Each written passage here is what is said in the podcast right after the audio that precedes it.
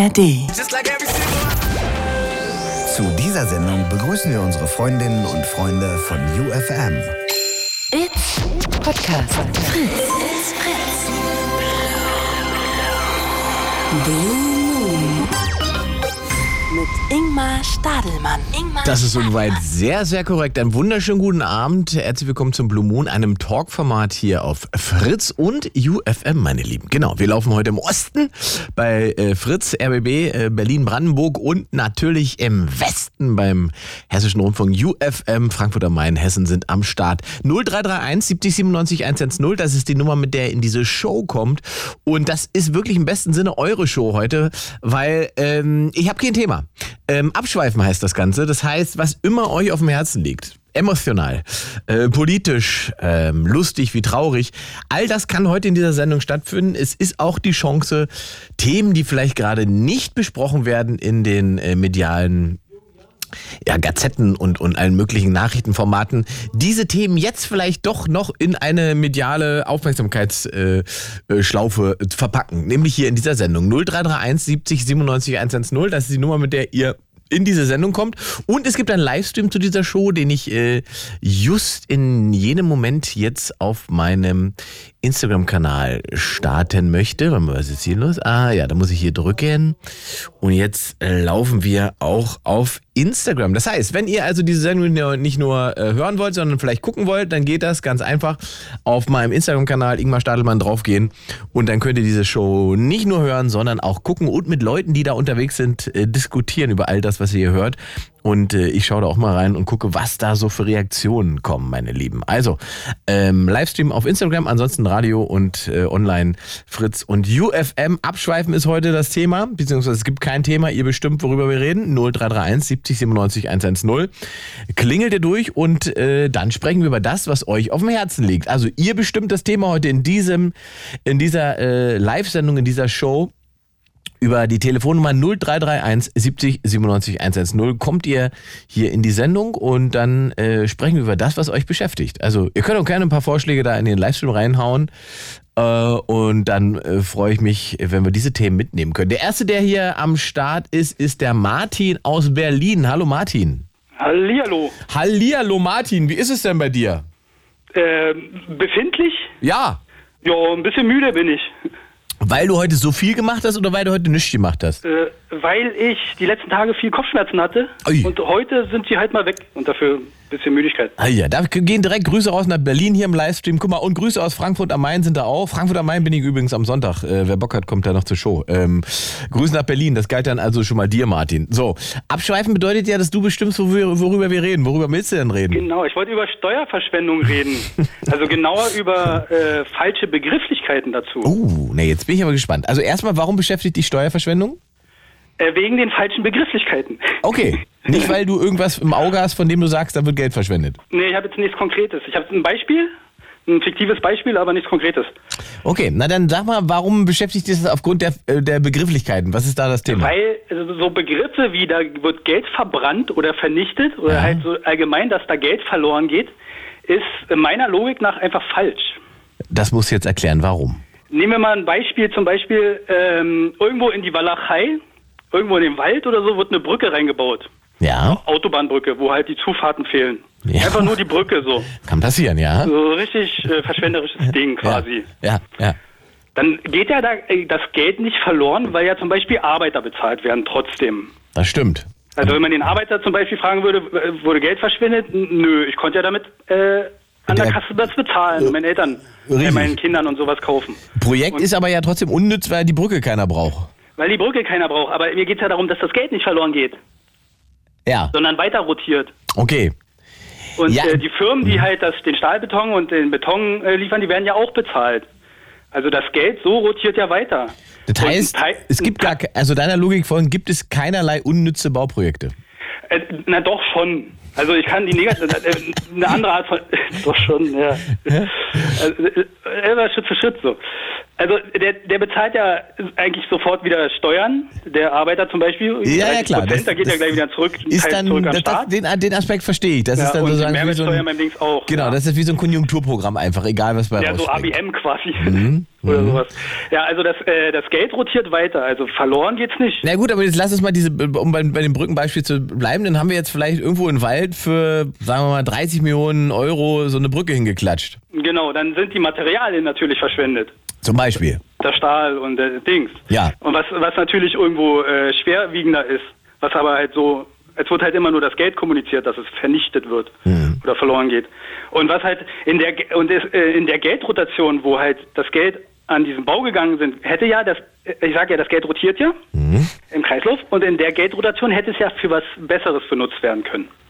Also und bei der nächsten Geldrotation könnte es ja auch wieder für was Besseres benutzt werden. Jetzt kommt ja der spannende Punkt, ist denn diese Rotation tatsächlich so noch, also funktioniert die denn noch so? Oder haben wir nicht... Naja, bei globalen Kreisläufen Mhm. kann es sein, dass es äh, eine größere Rotation gibt, wenn, weiß ich nicht, Materialien von. Ja, oder Moment, gibt es Ja. diese Rotation? Weil wir stellen ja jedes Jahr mehr fest, oder alle zwei, drei Jahre kommt ja dann die, die, die Erhebung, dass A, Leute wahnsinnig viel Knete auf irgendwelchen Konten parken und dass die, Ja. die schon sehr viel Geld haben, jetzt noch mehr Geld haben. Ja, also diesen Sparaspekt. Ja, entziehen, die, aber ja entziehen, immer. diese, entziehen diese Leute nicht diesem Kreislauf, den du da so schön äh, Circle of Life beschrieben hast, entziehen diese Leute nicht dieses ganze Geld diesem Kreislauf? Naja, also wie gesagt, der Arbeiter, der, der spart halt ein bisschen weniger. Der Richtig. hat schon seine Ausgaben. Klar. Die Firmen, da ist die Chance schon höher, wenn du große Firmen bezahlst, dass die irgendwo ähm, in äh, Aktien oder so investieren. Mhm. Aber das hast ja so auch. Und auch bei Sparkonten Ja. oder so, da äh, werden ja, das Geld wird ja auf der anderen Seite wieder genommen und jemandem äh, gegeben quasi. Okay, aber das ist ja, Arbeiten. also wenn du Aber Sparkonto jetzt, sagst, ne, äh, wir aus reden- dem Kontext raus. Ich hoffe, ich bin da, schwimme da nicht, aber ja. Naja, aber wir, also wir reden von sozusagen erarbeitetem Geld, Einkommen, bei dem man etwas für sich über hat und dann auf ein Sparkonto tut. Jetzt Ja. geht es ja aber darum, dass dieses Einkommen, man lass das mal jemand, der fleißig arbeitet, 30, 40 Jahre lang machen, dann kommt er da irgendwie 100, 200.000, 300.000 Euro zusammen. Die liegen dann gespart über sein gesamtes, äh, über sein Leben da. Die werden dann vererbt an sein junges, junges Kind und weiß ich was. Und der startet dann schon mit 200.000 und macht das auch nochmal. Und braucht er dieses Geld gar nicht, weil er ja quasi nebenbei ja ganz normal arbeitet. Dann hat er schon mal mit 200.000 gestartet, was schon mal ein ziemlicher Vorteil ist, wenn man mal doch was braucht oder will. Wenn der jetzt auch nochmal so 30, 40 Jahre arbeitet, dann ist das in 200.000 wahrscheinlich 500.000 geworden und so weiter. Über drei, vier Generationen ist das dann sozusagen irgendwann so viel Geld, dass irgendwann einer kommt, der gar nicht mehr arbeiten muss. Ja, also ist jetzt nicht mehr mein Thema. Ja, ja, aber du hast es jetzt ich- angestoßen. Ich, Wir will gerne darauf eingehen. Ich will gerne darauf eingehen. Also wie schon gesagt, das ist ja, ähm, der Adrian muss eigentlich mal wieder anrufen hier. Jedenfalls, ähm, dieses Geld kommt darauf an, wo er es investiert. Wenn er es in Fonds oder so investiert, Mhm. Dann äh, rotiert es ja weiter. In, äh, die anderen arbeiten ja damit. Hm, Okay, das ist ein Punkt. Äh, Existiert da. Bei Sparkonten ist es halt, äh, äh, früher waren ja halt Sparbücher oder Sparkassenbanken auch dafür gedacht, dass sie, ihr spart bei uns Ja. und wir geben es an die anderen, äh, an jemanden, der halt einen Kredit will. Ja, Und mit diesem Kredit würde ja dann auch gearbeitet werden. okay. Also sagst du, das Geld wird nicht dem der Rotation entzogen, die dafür sorgt, dass, dass alle was davon haben. Ja, das sage ich so zu 70 Prozent. Okay. Ja. Also das könnte man natürlich sagen, ähm, es ist ein Zeichen dafür, dass, dass die Leute, die schon sehr, sehr viel Geld haben, wenn die immer noch mehr Geld anhäufen können oder tatsächlich materiell anhäufen können, dass man sich nicht wundern muss, dass man so quasi untenrum wieder neu nachdrucken muss und ständig dazu führt, äh, dass im Prinzip Inflation und so weiter steigen müssen, weil ja oben so viel Geld rausgeht und die Anzahl der Leute, die das ganze Geld haben, sind weniger. Ich bin heute marxistisch drauf, merkst du? Ja, also, ähm, also um mal ganz vom Thema wegzukommen, von meinem, ähm, ich habe mal gehört, dass grundbezinstes Geld immer nach oben wandern soll. Mhm. Und wenn die Reichen untereinander, also wenn jetzt ein Reicher, keine Ahnung, eine Yacht sich kauft und der Yachtverkäufer kauft halt bei dem Reichen seine Mercedes, dann rotiert es ja vielleicht auch schon eher oben. Mhm. Also, ja. Es kommt also nicht äh, nach unten. Ja, Es gibt ja noch den Trickle-Down-Effekt. Genau, so, den, den dieser, gibt es. Das ist ja oft das Argument gewesen, warum man quasi Leute, die sehr hohe Einkommen haben und so, warum man die nicht stärker besteuern soll, ist Ja. dieser Trickle-Down-Effekt, der besagt, jemand, der, äh, weiß nicht, äh, 500.000 im Jahr verdient, wenn der 50% Steuern abdrückt, dann hat er 250.000, äh, die er ausgibt und mit denen er ja Sachen kauft und konsumiert und davon profitieren ja alle am Ende, weil der das Geld ausgibt. Wenn der jetzt aber zum Beispiel ein Sparfuchs ist und die Hälfte wegsteuert, Mehrwert, ähm, dann bleiben noch 250 und dann lebt er aber von meinetwegen nur 60, 70.000 und den Rest sagt er, ich bin sparsam, lege ich zur Seite, äh, mache ich nichts mit, dann ist das Geld futsch. Das ist einmal raus aus dem Kreislauf. Naja, wie gesagt, also wenn es ein Fonds ist oder Sparkassen, dann könnte die Chance hoch sein, dass sie Dings. Ja, ansonsten habe ich mal einen lustigen Witz gehört über den Trickle-Down-Effekt. Ja, hau raus. Naja, also der war recht plump so. Da wurde äh, als fiktiv ein Politiker gefragt, ja, wie läuft das mit dem Trickle-Down-Effekt? Ja, also wir geben den reichen 1% äh, mehr Geld. Mhm. Und dann fragt er, ja, und weiter? Wie weiter? Und? Na, nichts weiter und das war's. wir geben denen mehr Geld. Ah ja, das ist ja, Ja. auch der, schon der Witz. Das war schon der Witz, ja. Ja, Ja, ansonsten habe ich halt noch so einen Aspekt, den den Adrian vielleicht noch ein bisschen, äh, vielleicht mal, oder ein anderer VWLer. Äh, Wir brauchen einen bisschen- VWLer, dann hau mal raus. Welchen Aspekt hast du noch? Na, wenn zum Beispiel ähm, äh, die- die- diese, äh, wenn zurück zu dem äh, Brückenbeispiel. Ja. Also dieses Geld, es gibt ja das Prinzip der Realwertdeckung. Ja. Und die, diese Brücke da ist ja im Grunde kein richtiger Realwert, weil sie keinen Nutzen hat für die Gesellschaft. Das heißt, ja, dieses Geld, was man da investiert hat, wurde nicht realwert gedeckt, weil dieser Wert halt keinen Nutzen hat. richtig. Aber dieses Geld selbst ist ja auch, kommt ja von den Steuern. Zum Beispiel ein Mercedes-Arbeiter oder so zahlt dann äh, Steuern oder arbeitet, Ja. einen Realwert erschaffen. Ja. Ein Teil dieses seines Gel realwertgedeckten Gelds geht an die Steuern. Ja. Und das wiederum wird dann wieder in ein weiteres Projekt geste gesteckt, was Okay. halt dann entweder wieder Realwertdeckung hat oder nicht. Okay, das heißt, Das heißt, also. die benutzen bei der Brücke realwertgedecktes Geld, aber die Brücke selbst ist ja dann wiederum kein Realwert. Richtig. Aber Also, äh, und wenn sie aber erfolgreich wäre, dann wäre es ja doppelt realwertgedeckt. Wo man dann aber wiederum denken können, okay, es gibt ja noch den Faktor Zeit. Geld durch Zeit. Ja. Dass halt Realwerte oder Realwertdeckung wieder abnimmt. So. aber nehme ich dieser Theorie, die du da aufstellst, dass es im Prinzip gar keine Steuerverschwendung geben kann. Ja, es gibt die Materialverschwendung und in der Rotation hätte man das Geld anstatt in die Brücke in, äh, in der Zeit, in dem Zeitabschnitt in Schulen oder so stecken können. Ja. Also es ist schon äh, das Geld, es geht, wird halt nicht vernichtet, verloren oder verbrannt. Aber man kann es nur einmal ausgeben. Nein, man kann es, äh, naja, in der nächsten Geldrotation schon- kann man es wieder ausgeben. Ja, da kommt es aber darauf an, wo es dann ist. Das ist ja, deswegen habe ich das ja gerade so angemerkt. Es Ja. kann einfach sein, dass es nicht mehr da, da diese Summe ist, die es mal war und dass mehrere So, und dass es gar nicht in die Steuern reingeht, sondern bei, irgendwie ja, ja, bei den genau. Reichen die ganze Genau, Zeit irgendwo geparkt ist und jemand anders oder, glücklich darüber Oder wird. dort weiter rotiert, aber dort keine so hohen So. Steuern existieren, sodass So. es nicht in den Steuerpool geht. Jetzt, guck mal, jetzt hast du es. Ja. Ja. Naja, also ich bin gerne, ich bashe gerne die Reichen, also bin ich dabei, aber vielleicht mal ein andermal dann. Gut, Martin, ich danke dir für deinen Anruf. Okay, danke, schöne Sendung noch. Ciao, ciao. Ciao. 0331 70 97 110, als, als hätten sie sich abgesprochen. Der Adrian ist tatsächlich auch da, und zwar aus Lübeck ist er. Äh, Und Adrian, sag mal, kennst du den Martin? Nee, aber ich habe das, ich habe gerade mal reingeschaltet und ich dachte, naja Mensch. Wenn, wenn nach dir ich ja verlangt helfen. wird, ich wollte gerade sagen, wenn nach dir verlangt wird, dann äh, erfüllst du deine Pflicht und rufst auch an. Klar, klar. Ja. Hey, ich muss zwar morgen früh nach Düsseldorf, aber für dich mache ich alles. Da haben wir natürlich haben wir Mitleid. Äh, Ich sage mal kurz, heute abschweifen, das heißt, es gibt kein Thema. Ihr bestimmt, worüber wir reden, über 0331 70 97 110, was immer euch auf dem Herzen liegt, ruft an und wir Richtig. sprechen drüber. Ähm, guck mal, da kommt gerade die Frage, macht man eine Zusammenfassung kurz? Ja, also das war im Prinzip die Zusammenfassung. Es gibt kein festes Thema. Jedes Thema geht heute in dieser Show. Ihr bestimmt einfach, worüber wir reden. Adrian, worüber reden wir denn? Was bewegt dich denn aktuell? Ja, ich wollte eigentlich, eigentlich ergänzend, was, äh, was gerade Martin äh, gesagt hat, woran er gehapert hat. Mhm. Es gibt jetzt, es gibt ja verschiedene Arten von Gütern in einer Wirtschaft. Ja, Ja, es gibt ja die Konsum, Konsumgüter und die Investitionsgüter. Also es gibt ja den, also ein Investitionsgut wäre so eine klassische Maschine und so ein Konsumgut wäre halt ein Cappuccino. Und wenn eine Wirtschaft nur noch daraus besteht, dass wir uns alle gegenseitig Cappuccini verteilen Mhm. oder gegenseitig Cappuccinis tauschen, dann funktioniert diese Wirtschaft nicht. Also brauchst du eine Balance zwischen, ich kaufe Maschinen, aus denen ich neue Cappuccinis machen kann oder andere tolle Sachen, die unsere Wirtschaft braucht, und kons klassischen Konsumgütern. Wenn okay. es jetzt, und wenn es jetzt allerdings eine Wirtschaft gibt, die beispielsweise Subventionen ausschüttet und, Ja. Und diese Subventionen gehen beispielsweise in Investitionsgüter, die keine Reinvestition bringen, wie zum Beispiel eine Brücke, Ja. auf der keiner fährt, Ja. dann ist das Geld einfach nicht weg, sondern die, und da kommt der ganz große Punkt, der Multiplikator ist quasi null. Ah, es ja. gibt eine es gibt eine Theorie und zwar, dass so ungefähr, wenn du ein Euro in eine Wirtschaft spülst und du machst das gut und verteilst das in ein richtiges äh, Investitionsgut, ist der Multiplikator Ja, da streiten sich die Leute aber irgendwie 1,5 oder 3 oder 4, also je nachdem, wen du da fragst. Also du kannst aus einem Euro äh, kannst du, wenn du den, den, den, das in, die richtige Ecke schüttest, kannst du den multiplizieren. Okay. Davon, äh, Faktor 1,5. Sagen wir jetzt mal, ja. Dann heißt, das dann die, die, die 10 Milliarden, die wir jetzt Intel ähm, als, als Investition ähm, mit dazugeben für ihr Werk, ist das so eine Ecke, wo du sagst, da wird der Faktor 1,5 sein?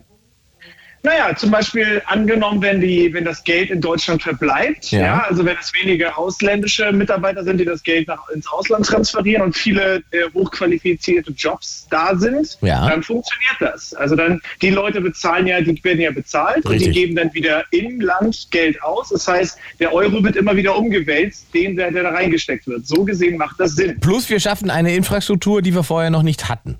Richtig. Das mhm. heißt, du erhöhst die Produktivität. Und das ist eigentlich der ganz große Punkt. Und verringerst Abhängigkeit. Das ist auch ein Punkt, ganz genau. Und das, das ist auch das Problem an, also das, jetzt, jetzt macht man einen riesen Fass auf, aber äh, Inflation ist ja, so ein, ist ja so ein bestes Beispiel dafür. Also, ich sag mal so, es schreien ja immer Leute danach, ja, äh, äh, tötet, die, tötet die Reichen, ja, gebt es allen den Armen, ja, und dann haben wir, dann haben wir, haben wir echt wirklich eine super tolle, tolles Leben und alle sind Millionäre. Ja, das Problem ist allerdings, dass wenn du allen das gleiche Geld gibst, dann sind auch die Preisrelationen äh, äh, im Arsch. Das heißt also, dann kostet das Brot halt nicht mehr äh, 10 Euro oder was es jetzt gerade kostet, sondern dann kostet es plötzlich 12.000 Euro.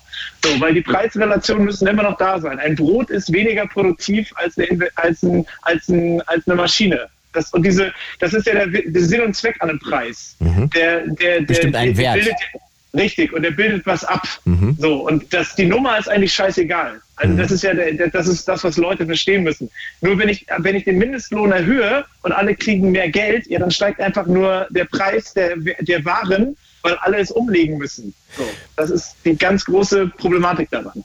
Aber also gerade beim Mindestlohn, ich, erinnere mich daran, dass immer so viele Leute irgendwie auch davor gewarnt haben und gesagt haben, das wäre alles so blöd und so weiter. Aber am Ende war das nicht so, oder? Also, würdest, würdest, würdest, du das so sagen? Oder also die Gastronomie hat unfassbare Probleme, Leute zu kriegen. Mhm. Äh, äh, äh, Supermärkte lassen lieber ihre, ihre also also ich weiß nicht, wie es bei euch ist. Na gut, in Berlin haben sie wahrscheinlich immer Rave bei Rewe, aber bei uns in Lübeck äh, Aldi hat früher bei uns tatsächlich fast bis 24 Uhr aufgehabt. Das ist vorbei. Und das, also Aldi, und das meinst du, hat damit zu tun, dass der Mindestlohn in Deutschland äh, vorhanden ist? Ja, das, ist, das sagen die auch.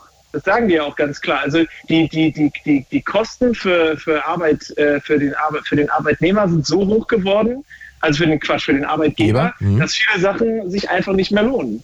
So, und natürlich gibt es auch noch, ein, äh, gibt's auch noch äh, also es kann gar nicht sein, dass es rein die, die, die Problematik ist der, der, der, der Qualifizierung, weil äh, ohne jetzt jemandem zu nahe treten zu wollen, äh, wenn ich wenn ich bei einem Bäcker an einer, an einer ich habe den Job gemacht, wenn ich da stehe, da muss ich kein Ingenieur für sein. Richtig, so, aber heißt, kann es nicht auch sein, dass Leute das einfach nicht mehr machen wollen? Was macht man dann? Ähm, das kann auch sein. Das kann auch sein, dass sie es nicht mehr machen wollen. Die Frage ist dann allerdings, warum sollten sie das vor 20 Jahren gemacht haben? Äh, äh, aber jetzt nicht mehr machen wollen. Ja, weil ich, ich würde vermuten, es gibt da schon Unterschiede in den Generationen. Also wenn ich mir angucke, so das Thema Work-Life-Balance war jetzt nicht sagen wir mal, vor 20, 30 Jahren das Ding, womit man in so eine Gehaltsverhandlung gegangen ist. Ähm, die ganze Idee von äh, nur, also ich verzichte auf Geld, habe dafür mehr Freizeit, ist nichts, was in der Generation der 80er oder 90er vorhanden war. Das ist etwas, was, was eine, eine junge Generation jetzt für sich entdeckt hat und ähm, was man auch tolerieren kann, beziehungsweise was ja auch ein guter Ansatz sein kann, äh, zu sagen. Ekelhafte Wohlstandsverwahrlosung. Das, das, hat, das hat damit wahrscheinlich schon auch was zu tun, dass man eine, eine, eine, eine gewisse Sicherheit äh, erlangt hat, ne? bei der man sagt, es reicht mir. Ich muss gar nicht viel mehr machen. Ich muss da nicht mehr arbeiten. Äh, wenn ich die, die Summe habe, meine Miete bezahlt habe und ich habe noch so und so viel übrig, dann mache ich lieber vier Tage die Woche und habe einen Tag mehr Freizeit.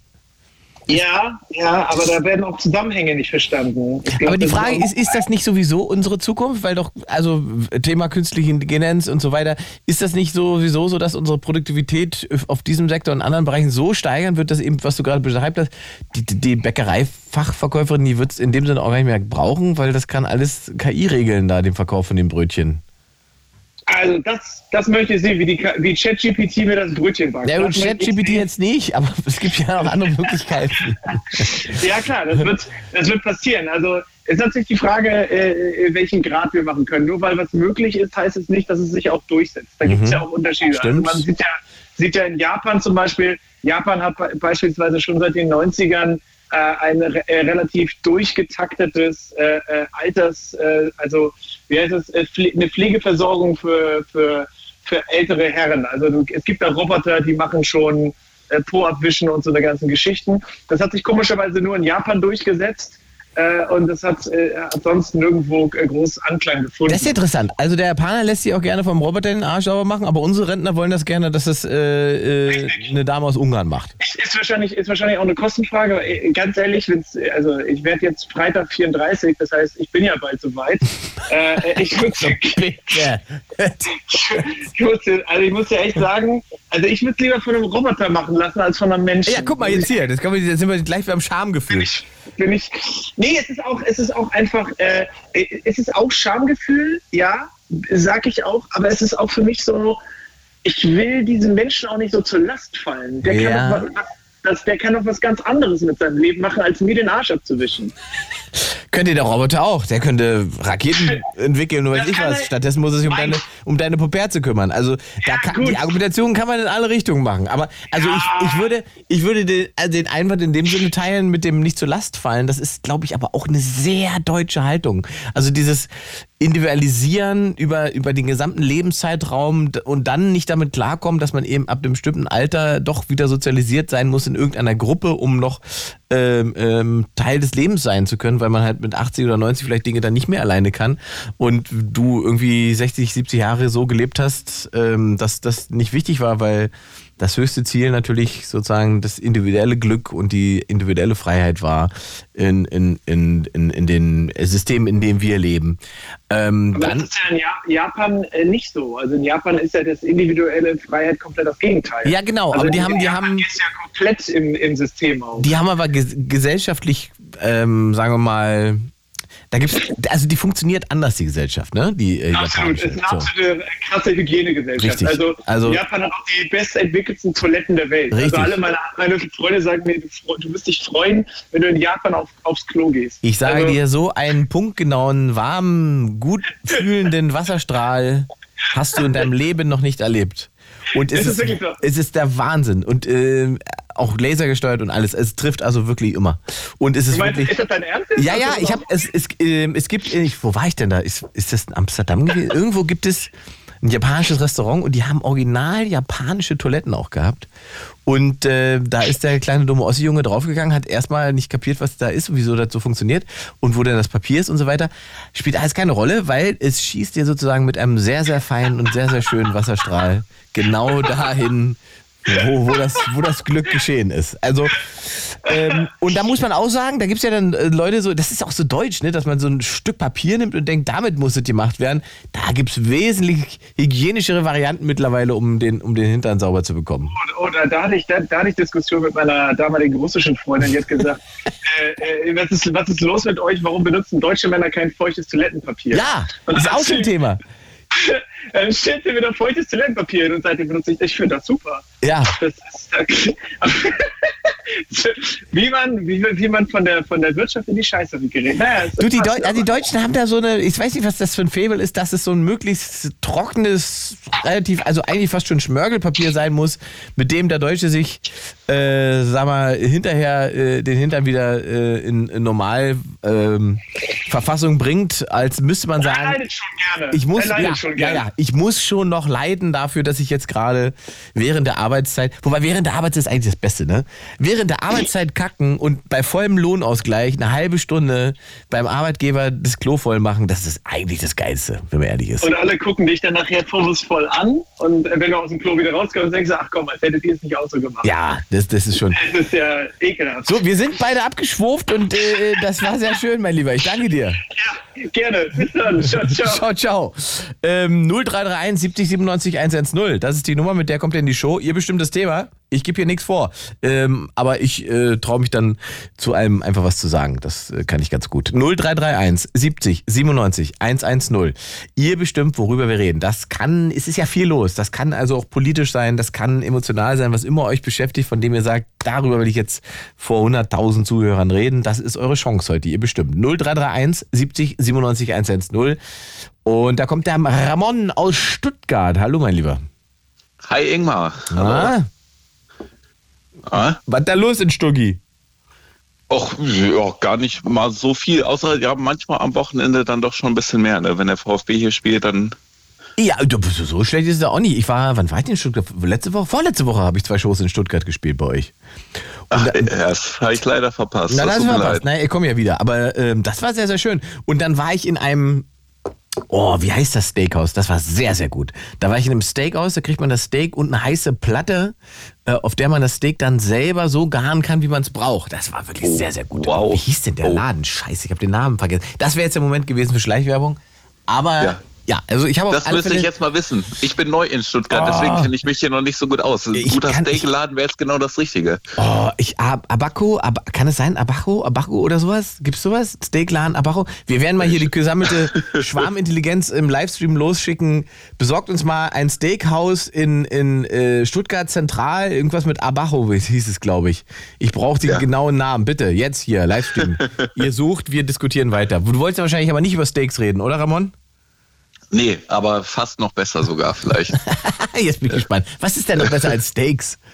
Ja, also Steak äh, kommt tatsächlich in meiner Geschichte auch vor, äh, aber ich muss wahrscheinlich von vorne anfangen. Also, äh, hallo? Ja, ich höre dir zu. Ich bin gespannt. Ach so, okay, bist du da. Ja, okay, also ich muss wahrscheinlich von ganz vorne anfangen. Also ich bin äh, hobbymäßig Groundhopper, muss ich dazu sagen. Das heißt, ich besuche am äh, Wochenende so viele Fußballstadien, wie es geht. Ah, krass. Was ist dein Rekord? An einem Wochenende? Ja? An, an einem Wochenende, glaube ich, äh, vier oder ja, vier, vier Stadien, glaube ich, an einem Wochenende. Vier Stadien an einem, also Samstag, Sonntag, vier Stadien. Oder ja, Freitag? dann, äh, der Freitagabend noch dabei, genau. Dann Samstag zwei und Sonntag noch eins, genau. Das also richtig so. durchgezogen. Alles erste Liga. Äh, Fast aber auch gern mal zweite, dritte Liga dabei, ist eigentlich voll egal. Hauptsache, Hauptsache eigentlich, was ist da eigentlich letztendlich ganz egal. Was ist denn für dich der, der, der Kick am, am, am Stadion? Ich meine, das sind ja dann offensichtlich nicht die Vereine oder ist es immer derselbe Verein? Nee, das kann ja nicht sein. Nee, nee, nee. Die Vereine sind eigentlich äh, zweitrangig, aber das Geile ist natürlich so das Erlebnis, einfach mal so diese Atmosphäre da ist natürlich immer richtig geil, ja. Und auch diese verschiedenen Fankulturen zu erleben, einfach total spannend. Und egal wo man ist, in welchem Stadion, man erlebt ja dann auch die Stadt dazu, ja. Egal wo man ist, man trifft auf andere Menschen und die Fankultur ist anders und das einfach so zu erleben, ist schon spannend, wie unterschiedlich das so ist von Stadt zu Stadt. Sag mal, da gib uns mal ein Beispiel, was so eine, so eine besonders äh, wie andere Fankultur ist beim, beim Fußballverein, wo du sagst, oh, die sind hier aber anders drauf bei dem Club. Mm, Ja, was jetzt ganz aktuell, was mir als erstes einfällt, wo ich jetzt am Wochenende war, war Nürnberg gegen Schalke. Und das sind natürlich total befreundete Vereine. Und die haben zusammen gesungen im Stadion. Der, der Heimverein und der Auswärtsverein zusammen gesungen die Lieder. Und das ist natürlich, die haben zusammen eine Choreo gemacht. Und das ist einfach eine Sache, das natürlich, das erlebt man sonst nirgendwo. Und du hast ja einen guten Einblick. Ist denn, würdest du denn sagen, dass, also Erstliga mag ja fußballerisch am stärksten sein, aber ist auch die Stimmung am stärksten in der ersten Liga? Ak- Also wenn man sich jetzt gerade aktuell die erste Liga anguckt im Vergleich zur zweiten, ich glaube, da sind viele Vereine in der zweiten Liga dabei, die tatsächlich stärker sind. Also Hamburg, Kaiserslautern und alles und St. Pauli und so. Gerade Kaiserslautern und St. Pauli sind mit das Beste, was ich in allen Stadien je erlebt habe. Also da ist in der zweiten, äh, die Bundesliga ist schon tatsächlich eher schwächer im Vergleich. Ja, guck mal. Äh, Das hat mir nämlich neulich ein Kumpel auch gesagt. Also die gehen dann lieber zur Zweitliga spielen, weil da mehr Action ist und, und die Stimmung besser ist mit den Fans, als zum Beispiel da ähm, in sehr teuren neuen Stadien zu sitzen, wo man das Gefühl hat, man könnte auch zu Hause vorm Fernseher sitzen.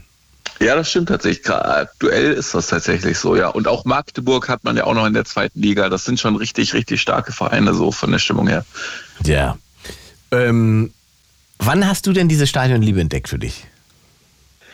Äh, uh, das äh, ist noch gar nicht so lange her. Das war, also eigentlich äh, Stadion mochte ich schon immer, aber so richtig, dass dieses Groundhoppen losging, das war vor zwei Jahren. Da sind wir ganz zufällig mit einem Kumpel einfach nach Mailand gefahren ins San Siro und einfach für ein Spiel zehn Stunden Fahrt nach Mailand und das war einfach, und das ist natürlich schon direkt das beste Stadion überhaupt, was man machen kann. Also, also ich, einfach genau, jetzt muss ich erstmal sagen, was, also vor zwei Jahren war ja eigentlich Coroni, oder nicht? Wie hast du das denn eingestellt? Oder danach war das dann, oder?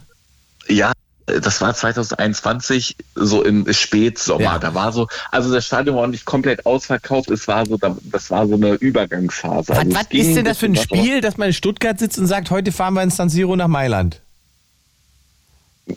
Äh, ja, das war eigentlich total das Kackspiel, muss ich sagen.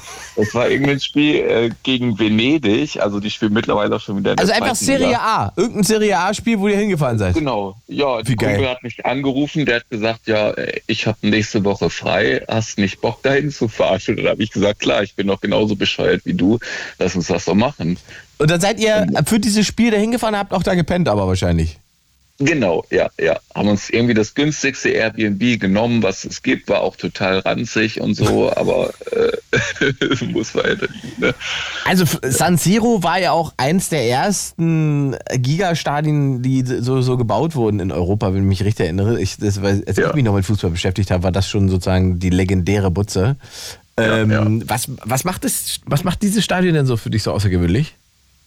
Ja, einfach, äh, also die Architektur einfach schon richtig geil mit diesen runden Dingern da so drumherum. Ich weiß nicht, wie man es beschreiben soll, aber und dann auch einfach die schiere Größe. Also man kommt da rein und das erschlägt einen fast ein. Also es hat genauso viele, da passen genauso viele Leute rein wie in Dortmund, aber es wirkt trotzdem noch mal doppelt so groß, weil das, man kommt da rein und denkt sich, boah, das ist einfach wahnsinnig gigantisch und auch einfach diese Geschichtsträchtigkeit, was da schon für Spiele stattgefunden haben und alles, das ist Und jetzt als Stuttgarter musst du doch aber eigentlich dann auch ein Herz für den VfB haben, oder wie ist das? ja, da kommen wir zur eigentlichen Geschichte. Ich bin so, erst ganz neu. Ja, komm mal raus. Ich bin erst ganz neu nach Stuttgart gezogen. Also ich wohne jetzt erst seit drei Wochen hier. Ah, wo kommst du her? Äh, eigentlich aus Nordhessen, äh, kennt kein mehr, Nähe von Kassel, aber so eine Kleinstadt. Und beruflich bedingt hat es dich nach Stuttgart verschlagen. Ja, richtig, Okay. genau. Und ich habe die letzten drei Jahre in Dortmund äh, studiert. Das ist natürlich auch die Fußballhauptstadt schlechthin. Das hat natürlich auch äh, wunderbar gepasst, sage ich mal, da mit der Leidenschaft. Und äh, ich habe jetzt mittlerweile fast alle Stadien, also man sammelt die Stadien halt. Ne? Man will halt die ersten drei Bundesligen in Deutschland auf jeden Fall voll haben. Und da hat mir jetzt Stuttgart noch gefehlt. Aber es ist natürlich momentan wahnsinnig schwierig, da irgendwie in Karten zu kommen, weil Stuttgart, die spielen klasse Fußball, die sind in den Top 3 der Bundesliga. Kommt man natürlich im Moment nicht ran, ne? Ist das so? Ja, tatsächlich, also es ist ganz schwierig, da irgendwie an Karten zu kommen. Und deswegen habe ich irgendwie über Ebay geschaut, wie man da vielleicht an Tickets kommt. Und äh, ist natürlich auch immer gefährlich, ne, dass man da nicht verarscht wird und so. Da wollen die Leute natürlich einen auch ein bisschen abziehen und so. Ja. Aber Und dich dann. nicht. Nee, ich dann auf Ebay war eine Anzeige, da war ein Ticket zu verschenken. Mhm. Und dann habe ich einfach mal angeschrieben und habe gesagt, ja, hallo, ich hätte gerne die Tickets. Und dann hat mir die Person zurückgeschrieben, äh, ja, sag mir doch einfach deine E-Mail-Adresse, dann schicke ich dir die Tickets. Und ich habe mich total gewundert. Also das kann ja eigentlich nicht sein, dass da jemand einfach so Tickets verschenkt für eines der begehrtesten Spieler aktuell, wofür man den doppelten Preis gefühlt verlangen könnte. Und äh, dann hat mir die Person aber die Tickets zugeschickt per Mail. Mit der Begründung, dann- warum war das, warum hat er das gemacht, so günstig? Oder? Anscheinend, also es war eine Frau und die hat gesagt, so äh, die Tickets wären angeblich von ihrem Ex-Freund und sie will die Tickets einfach nur loswerden. Ah, oh, okay. Das war die oh, Begründung. schön. Ja, und du hast sie genommen. Genau, da habe ich natürlich gesagt, ja klar, so ist gar kein Problem, die nehme ich gerne. Da bin ich dir behilflich bei dem Problem. Und dann habe ich die Tickets zugeschickt bekommen und dann sehe ich, das waren, also habe ich die Tickets geöffnet auf der Mail und dann waren das VIP-Tickets. Ach, wie krass. Oh, okay. Schön mit Lounge und so? Ja, also, ja, genau. Und da habe ich mir gedacht, das kann ja nicht sein. Also ich war mir sicher, dass das eine Verarsche ist. Ja. Äh, Da will mich jemand zum Stadion schicken und macht sich einen Spaß daraus, dass ich extra zum Stadion hinfahre und dann da stehe und nicht reinkomme. Ja. Und? So, aber so, dann habe ich natürlich gedacht, nein, man muss natürlich trotzdem hinfahren. Das kann ja trotzdem sein, dass es klappt. Habe ich einen Ja. Kumpel angerufen, waren zwei Tickets und dann stehen wir vorm Stadion, haben gesagt, jo, wir haben hier VIP-Tickets, wir würden gerne hier rein. Dann sagen die, nee, hier kommt ihr nicht rein. Und dann dachten wir uns natürlich scheiße. Und dann sagen die uns, ihr müsst weiter in den Clubraum. Und dann haben wir uns gedacht, das kann jetzt nicht wahr sein, weil dann waren die Tickets, die waren nicht nur für den VIP-Bereich, sondern die waren praktisch der VIP-Bereich vom VIP-Bereich. Also eigentlich nur da, wo die höchsten Tiere aus dem Verein hinkommen und oder die engsten Familienmitgliedern von den Spielern. Da ist jetzt fast schon die Frage, wer da der Ex-Freund von ihr war. Ne? Es muss ja wahrscheinlich ein hohes Tier beim VfB doch gewesen sein. Genau, und das haben wir uns dann nämlich auch das ganze Ja, ja. Spiel über gefragt. Das war die ganze Zeit, wir sind dann da reingekommen und wir saßen da und dachten natürlich erstmal, das kann ja nicht sein, dass wir jetzt hier gelandet sind. Das war natürlich äh, also völlig verrückt. Also wir sind dann da reingekommen und saßen dann da auch. Das ist nur so ein ganz, also man kann auch für diesen Bereich gar nicht die Tickets regulär kaufen. Ja, ja, genau. Also so ein normales VIP-Ticket kostet halt 350 Euro und für diesen Bereich gibt's sie aber gar nicht zu kaufen, weil die halt wirklich nur die Familienmitglieder Ja, kriegen. ja. Ah ja, okay. Und habt ihr rausgefunden, äh, wer- dahinter steckte? Nee, habt ihr wahrscheinlich nicht, ne? Haben wir tatsächlich, ne? Oh. Am Ende, also wir haben uns dann natürlich, ne, wir waren früh da und haben uns dann natürlich da endlos viel an Bier äh, genossen und das Buffet da ausgekostet, war ja alles kann, kann man sagen, kann man sagen, kann man sagen, wer, wer, wer war der VIP? Ja, ich weiß nicht, ich, ob ich den Namen jetzt so sagen darf, ne, ist so jetzt die Frage. Ja, du musst es einschätzen können. Ich, ich kann dir nur anbieten, dass du uns allen sagst, von wem du die VIP-Karten quasi bekommen hast. Ja, ja, weiß ja auch keiner, wer ich bin, ne, wahrscheinlich. Ob ich das. also ich sag mal so, ich kann vielleicht einen Hinweis geben. Also äh, den Berlinern wird er bekannt sein, sag ich mal. Wenn ich mal sagen, ein Ex-Berliner in Stuttgart weiß vielleicht schon so der ein oder andere, wer es gewesen sein Wir lassen könnte. das als, als fußballerisches Rätsel so stehen. Jetzt sag mal, zum, Lass uns. äh, lass mal zum Schluss noch, äh, was ist denn das hässlichste Stadion, das beschissenste Stadion, in dem du warst, wo du sagst, Alter, das ist echt eine Frechheit. Das hässlichste Stadion. Was eine gute Frage. Ja, wahrscheinlich von meinem Lieblingsverein im SC Paderborn. Das ist wahrscheinlich. Echt? Das ist genau, ja. Das ist scheiße. Vielleicht ist es sogar das, ja. Nicht das San Siro der kleinen Leute, sondern das ist scheiße. Ja, es ist schon, nee, ah, obwohl eigentlich nicht das hässlichste. Ich finde, ich finde, ich kann gar nicht sagen, was das hässlichste war, weil irgendwie jedes einzelne Stadion so hat seinen eigenen Charme und da, ich finde, ich finde kein Stadion ist hässlich, weil Ich, jedes ich kenne das ist so Stadion in Paderborn nicht, aber ich kenne jetzt Paderborn, weil da war ich nämlich auch auf Tour und war tatsächlich äh, relativ angetan. Ich fand das ganz eine niedliche Stadt so mit dem, mit dem Ja, Dom doch, da und so ja. weiter. Also das Ja, doch, kann die Stadt an sich schon ganz schön. deutlich schlechter Fall, haben. Ja. Und da habe ich auch, hab ich da, wo war ich da? Wie hieß denn dieser Laden? Das, da gab es bayerisches Essen. In Paderborn gab es so einen bayerischen Laden mit ähm, Kaiserschmarrn und so ein Krams. Also das war sehr, sehr lecker. Oh, ja, so Ja. gut kenne ich mich da leider nicht aus. Aber, Gut. Ramon, ich sag mal Dankeschön und wünsche einen entspannten Abend. Jo, Dankeschön, dir auch. Tschüss. Ciao. 0331 70 97 110. Äh, ihr bestimmt das Thema der Show, ihr klingelt durch und sagt, worum es gehen soll. Das kann nebensächlich sein, das kann wichtig sein, politisch sein, emotional sein. Was immer euch auf dem Herzen liegt, das ist heute die Chance, euer Thema einer breiten Öffentlichkeit zugänglich zu machen. Toll formuliert, oder? 0331 70 97 110. Nach langer Zeit mal wieder am Start der Frank aus dem Prenzlauer Berg. Einen wunderschönen guten Abend. Ja, hallo Ingmar. Nicht auf den großen Bühnen von Solingen unterwegs, sondern hier. Ups, da habe ich mich direkt verschluckt. Nee, Solingen bin ich, glaube ich, erst nächstes Jahr wieder. ja, naja, ich habe ich hab die, die, äh, den Post, den Insta-Post von Pierre M. Krause gesehen. Ja, ich war, Ne, bei, ich war, genau. Pierre hat mich begleitet, Kurzstrecke äh, hier in Berlin, ist, äh, haben wir schon, da war es noch warm, das war noch Sommer, ich weiß gar nicht, Ja, ja. das ist, glaube ich, schon drei Monate her, hat er mich durch Berlin begleitet, das ist sehr lustig geworden Genau. und ist jetzt in der ARD-Mediathek und Ja, ich glaube... aber noch nicht im Free TV. Ich will es auf. Free TV sehen. Ja, ich weiß, Frank. Das kommt irgendwann im Free TV. Ich weiß ehrlich gesagt nicht, was das für ein Sendeplatz ist, wo das läuft. Das kann ich dir gar nicht sagen. Aber also eine ARD-Mediathek ist es und ich Ja. glaube, nächste Woche ist es dann auch auf YouTube. So. Du, ich sepp da immer rein und dann sehe ich das schon. Ja, wird schon kommen. Ja, Was ist genau. denn dein Thema generell heute? Wo Nee, ich reden wir möchte mal drüber? ganz kurz nochmal zu dem Adrian anmerken.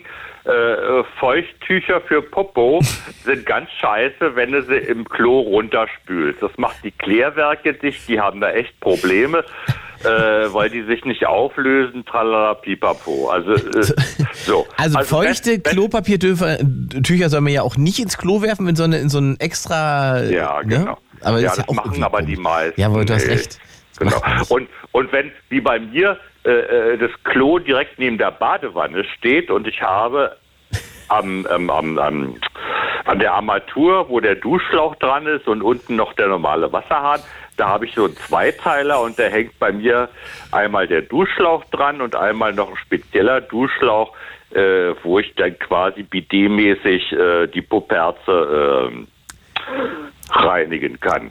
Das war jetzt so viel Informationen, da habe ich nie mit gerechnet. War das Ja. denn auch schon das Thema, was du sprechen wolltest? Nein, wahrscheinlich nicht. Also mein Thema, mein Aufreger der Woche war gestern schon. Also die Woche ist noch jung, da kann noch viel kommen. Ne? Ja, ich wollte sagen, es ist Dienstag.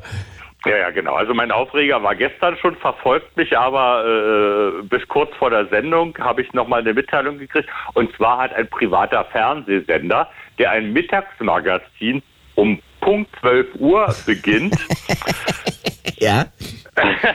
der hat gepostet, ähm, Waschmaschine, die geheimnisvolle dritte Spülkammer ganz rechts. Ah, ja. Okay, Also- warte, ja, das müssen wir jetzt, also äh, tatsächlich, jetzt bin ich wirklich, okay, machen wir weiter. Ja, erzähl Ja. mal. Also da habe ich gesagt so, hä? Was meinen die? Und dann habe ich so, dann konntest du so zweimal äh, nach links rüber swipen, also Thema auf der ersten Seite, swipe rüber und dann wurde erklärt, ja, ganz links die erste Spülkammer, da steht eine römische 2 drunter und das ist der Hauptwaschgang. Und dann kommt in der Mitte äh, ein Spülfach, was so eine Art Deckel hat, irgendwie so funktionsbedingt. Äh, da ist eine 3 oder eine Blume drunter, das ist der Weichspüler. Ja. Spüler. Und dann ist ganz rechts die geheimnisvolle Spülkammer mit der römischen Zahl 1. Das ist für die Vorwäsche. Moment, habe ich jetzt die ganze Zeit, äh, solange ich meine Waschmaschine benutze, ähm, das Waschmittel immer nur in die Vorwäsche gekippt? Ja, ja äh, naja, das, das das ist ja gerade das Thema. Also du bist ja ein sehr logisch denkender Mensch, genauso wie ich. Ja. Ne? Da, davon gehe ich jetzt mal aus, hast du ja auch schon gezeigt ganz oft und so. Und dann habe ich, dann habe ich, dann habe ich da äh, kommentiert, what? Äh, ist ja total unlogisch. Also äh, äh, links, also wir lesen ja und schreiben ja von links nach rechts. Und dann muss natürlich logischerweise auch von römisch 1 nach römisch 2 nach 3 beziehungsweise Blümchen die Fächer sein. So, ne? Also Vorwäsche, Hauptwäsche, Weichspüler. Ich bin ein bisschen sprachlos, also jetzt muss ich nochmal verstehen. Also wir haben ja links das Blümchen, das ist für den Wein, äh, äh, Weich, Nee, rechts, rechts das Blümchen. oder rechts das Blümchen, da ist der Weichspüler. Das habe ich richtig Genau. gemacht. Okay. Jetzt und, gibt und, und ganz außen links Ja. ist die römische 1, das ist das Vorwaschmittel. In der Mitte das größte Fach, wo du am meisten Pulver reinschüttest, ist die römisch 2, ist der Hauptwaschgang. Und dann kommt eben 3 beziehungsweise Blümchen für den Weichspüler. Also so, also in der logischen Abfolge. Und dann habe ich das halt so kommentiert so, ne? Und dann habe ich gleich äh, zigfach Antworten gekriegt.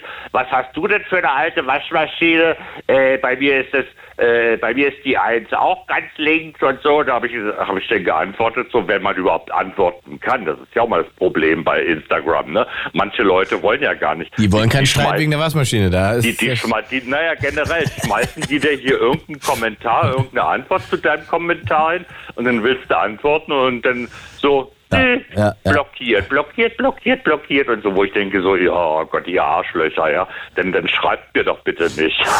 so, ne? Also ich habe das dann halt logisch erklärt, dass wir von, von links nach rechts schreiben und dass wir 1, 2, 3 zählen und nicht 2, 3, 1 und dann so, ja, was hast du für eine Waschmaschine? Und dann habe ich, hatte ich ja auch gleich am Anfang gefragt, ja, was soll denn das bitte schön für ein Waschmaschinenhersteller sein, der so unlogisch denkt und so, ne? Und dann kam ganz oft die Antwort, ich habe eine Samsung. Und dann habe ich zurückgeantwortet, ja, scheiß Japan-Produkt. Die denken wohl, die denken wohl anders und da so, ne? gab es direkt Stress. Na, da gab es ein bisschen Stress und so. Und dann hatte mir vor, wie gesagt, eine halbe Stunde vor deinem Sendungsbeginn, hat mir noch einer geschrieben, ja, bei meiner Miele ist es auch von rechts nach links. Und da habe ich geantwortet, what? Eine Miele?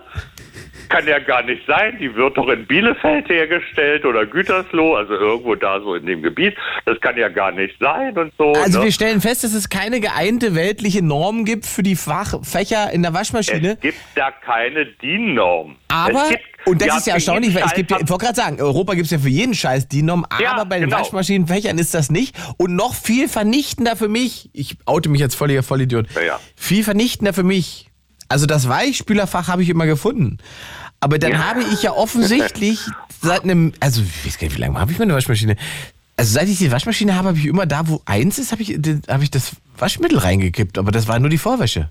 Das war nur die Vorwäsche, genau. Ja also, also bei meiner zum Beispiel, ich habe eine, äh, die trägt den Namen Privileg. Ja, Also das heißt, passend. ich habe die, ich habe die mal bei Quelle gekauft. Das ist der Hinweis, ich habe die mal bei Quelle gekauft. Mhm. Aber, da, aber dahinter versteckt sich eine ziemlich baugleiche Maschine von Bosch Siemens. Okay. Bosch, Bosch Siemens ist identisch. Und Privileg hat äh, äh, früher mal, ich weiß jetzt nicht, ich habe meine jetzt auch schon ein paar Jahre, die haben früher gesagt, wir kaufen eine Waschmaschine zum Teil bei der Firma, lassen die da produzieren, bauen aber Teile von anderen Qualitäten ein. Also Okay. in meiner Privileg sind Teile von Bosch Siemens, von AEG und von Miele drin. Ja. Und, und auf meiner Schublade, wenn ich die aufziehe, da steht nicht 1, 2, 3, da steht tatsächlich in Worten Vorwäsche, Hauptwäsche, Das ist, was ich brauche. Das ist eine Männerwaschmaschine. Das brauche ich eigentlich, weißt du? Das ist so. Das ist ja unfassbar. Und, und vor allen Dingen, vor allen Dingen jetzt, jetzt wozu, ich check überhaupt gar nicht mehr, wozu gibt es denn drei Fächer dann? Was ist denn der Sinn? Naja, also äh, äh, das Problem ist ja, Vorwäsche, naja, wann macht man die schon? Ne? Also man macht, also die meisten, weil sie sparen wollen, denken so, oh, das ist hier nur mal so ein bisschen kurz durchgeschwitzt. Äh, das hat ja keine Grasflecken, keine Blutflecken, kein, kein Autoöl drauf. Da brauche ich ja keine Vorwäsche. So, und dann geht's halt gleich zu zwei weiter. Also ich kann die eins überspringen und gehe gleich zu zwei. Was ja auch logisch ist. Ich habe da, glaube ich, nie so richtig drüber nachgedacht. Ne? Ich stelle also, fest. Und, und, und äh, äh, das Problem ist ja nur, äh, äh, in der Fernsehwerbung angepriesen, ja, hier nehmen Sie den Potz, drei Kammern Potz, Ja. der sich in der Waschmaschine auflöst. Richtig. Oder, Das oder ja auch nimmst, noch. Du vom, nimmst du vom Flüssigwaschmittel, was obendrauf mal als Giveaway so, so eine halboffene Kugel Jetzt, hatte. mal, ja, Frank, das ist jetzt, das belastet mich jetzt. Das muss ja jetzt Waschmaschinenstudent sein oder was? Pass mal auf, weil es gibt ja jetzt erstmal gibt es Flüssigwaschmittel und es gibt Pulver. Was benutzt du? Äh, äh, äh, Es kommt drauf an. Also bei schwarzen Sachen, wenn ich halt nur schwarze Sachen wasche oder oder extrem dunkle Sachen, äh, da mache ich nur Hauptwaschgang und nehme flüssig. Weil wenn du Pech hast, hast du Waschmaschinenkrümel drauf, wenn du sie rausholst und getrocknet hast, hast du. Oh. Aber Weichspüler machst du immer. Äh, nee, da kommt bei mir Essigessenz rein. Warum das denn? Weil die Essigessenz äh, nimmt den Kalk, der sich bei Vor- und Hauptwäsche abgelagert hat, nimmt den Kalk runter und deine schwarzen Sachen sind viel tiefer schwarz, deine dunklen Sachen sind viel tiefer dunkel und den Essig, wo manche sagen, äh, Essigessenz, äh, Ja, stinkt das nicht? Nee, natürlich riecht's, wenn, es, wenn du sie nass rausholst. Ne? Aber wenn du die im Wohnzimmer aufgehangen hast und wenn du vielleicht wie ich noch Raucher bist, dann nimmt es den Rauchgeruch raus und wenn die trocken ist, riecht die nach gar nichts. Okay, na das glaube ich Die- immer so. Also, aber die- was, was ist denn jetzt nochmal? Es gibt ja auch noch die anderen Sachen, die man sozusagen mit in die in die in die Trommel reingeben kann. Was, was ist das denn noch? Was? Ih, da gibt's diese blöden Lenore Pearls. Ja, wo- wozu ist das denn dann? Die, die, diese Duftpearls. Ich bin völlig überfordert mit Waschmaschine gerade. Ich komme gar nicht Ja, klar. also die, die sind ja, die sind, die sind ja also umwelttechnisch ist es ja der größte Scheiß, ne? Also wenn du der Umwelt schaden willst, dann schmeißt du noch diese Pearls rein, wo, wo, wo der deutsche Modemacher äh, GMK auch noch für Werbung macht im, im Fernsehen, ne? Äh, ja, also da krieg ich manchmal so einen Hals, ne? Also da weiß ich ja Also auch das nicht. ist unnötig, sagst du. Das lassen wir weg. Ja, also wenn du also ich hab's mal probiert. Ich habe mir die tatsächlich mal gekauft. Hab die in die Hauptwäsche mit reingeschmissen, weil ich ja sage, ich mache jetzt zum Schluss keinen Weichspüler, sondern ich mache meine Essigessenz da rein. Ne? Und dann ist tatsächlich, man mag es kaum glauben, ich habe ja selber, bin ja selbst vom Glauben abgewichen, äh, äh, dass trotz Essigessenz zum Schluss diese Pearls, der Geruch aus den Pearls immer noch so ein bisschen da war. Naja. Aber soll das Also, nicht so sein? äh, nee, soll nicht so sein. bitte? Das soll doch so sein, oder nicht? Ja, das soll so sein, Ja. damit die Leute eben vielleicht komplett auf den Weichspüler verzichten. Ja, weil sie dann sagen, ach guck mal, wie frisch das riecht. Ne, das ist so ein, Ja, ja. Wahrscheinlich. Äh, Dor, Lavendel. Das viel, viel wichtiger wäre Jasmin. eigentlich, weißt du, was das Wichtigste wäre, dass meine Waschmaschine mit meinem Handy verbunden ist oder es Ja. irgendeine App gibt, damit die Waschmaschine mir sagt, wann sie fertig ist, damit ich es nicht jedes Mal vergesse. Ich habe letztes Wochenende die Wäsche habe ich Ja. dreimal gewaschen, weil ich das immer vergessen habe rauszuholen. Und das ich habe das habe ich auch schon mal vergessen. Bin ich nachts eingepennt. Ich hatte so die, die, die, die Waschmaschine getaktet, dass sie vor 22 Uhr schleudert, damit ich die Nachbarn nicht aufrege. Äh, was hier teilweise im Hause nicht beobachte, beachtet wird. Meine beiden Jungs über mir, äh, die schleudern sonntags auch noch nach 22 Uhr, wo ich denke so, hä, Sonntagsruhe, da bin ich ja typisch deutsch, ne? Also Ja. Und äh, da habe ich auch, naja, habe ich gedacht, ach scheißegal, reg dich nicht auf und so, ne? Und ähm, ja, also, aber du machst alles selbst, du hast keine Putzhilfe oder sowas. nee, also seit meiner ersten Wohnung, ich bin gegen, im Gegensatz zum deutschen Durchschnitt, äh, wo die Männer von mit, mit 24, 25 bei Mutti, bei Mutti ausziehen, bin ich mit 21 rausgeschmissen worden. Okay, du musstest. Ich musste, ne, hatte dann gleich meine erste Single-Wohnung, hatte erstmal einen Waschsalon unten im Haus, also einen hauseigenen Waschsalon sogar. Und habe dann aber gemerkt, so, äh, ist ja auch ein bisschen doof hier, so lange 14 Tage Wäsche ansammeln, Ich- ja. bis es sich lohnt und so. Und habe mir dann so eine ganz schmale, 45 breite Toplader für mein Mikrobadezimmer gekauft und äh, mit Ablaufschlauch in, ins Klobecken rein und hast du nicht gesehen. Der Klassiker. Nee, ich, hab, Ja. ich, ich muss sagen, ich war da immer schlecht drin. Ich bin auch heute noch so, dass ich wahnsinnig viel Klamotten sammle und dann einfach Mhm. wieder nur das wasche, was ich dann brauche und dann liegt da aber immer noch ein Riesenhaufen. Also, äh, aber ich habe mir auch angewöhnt, dass ich Wäsche selber mache und äh, so putzen, das kriege ich aber nicht noch hin. Weil ich auch so viel Mhm. Naja, unterwegs also bin, das macht, also dann, meine macht dann die Wäsche, Putzhilfe. Ich habe das mal ganz kurz in unseren kleinen Blue Moon Chat Instagram, glaube ich, gestern schon reingestellt oder heute reingestellt. Äh, gestern, weil der Aufreger war ja gestern. Da habe ich gesagt, also meine Wäsche durchläuft ja drei Stationen. Im Schrank ist frisch gewaschen und sauber. Mhm. Auf dem Sessel neben dem Bett riecht nicht, hat keine Flecken, kannst du noch mal anziehen. Und in der Wäschebox im Badezimmer muss gewaschen werden. Sehr gut. Sabine, wir wissen, wann ich ausgezogen bin. Ich äh, bin ausgezogen mit 19. Ui. Mhm. Da warst du schon mit der Ausbildung fertig, oder was? Nee, da bin ich studieren gegangen. Äh, Ach und so. also erstmal war ich noch beim Bund eine Runde, da muss man ja auch, da bin ich aber sozusagen nach halb halb zu Hause gewesen, aber äh, eigentlich die ganze Zeit dann in Kaserne und so weiter. Aber dann mit 19 ging es dann ab zum Studieren nach Berlin und ab da habe ich aber erstmal schlauerweise mit der, mit, mit der Frau, mit der ich damals beschäftigt war, gleich direkt zusammen gewohnt und die hat Hm. all die Sachen sehr gut gekonnt, die ich nicht konnte, nämlich äh, ich habe in meiner Ehe, und man mag es ja kaum glauben, ich war ja mal verheiratet, ne? also ich habe in meiner Ehe, war meine Aufgabe Wäsche waschen und Ja, bügeln. Also ich habe die Ja. Blusen meiner Frau gebügelt. ja, das war jetzt nicht meine Aufgabe, aber okay. Aber ich sag mal so, wenn du, wenn du mit 21 ein halbes Jahr vor Ende der Ausbildung rausgeschmissen wirst und musst selbstständig werden, da kannst du plötzlich alles. Ja, ja, das kann ich mir gut vorstellen, da bist du auf einmal gefordert.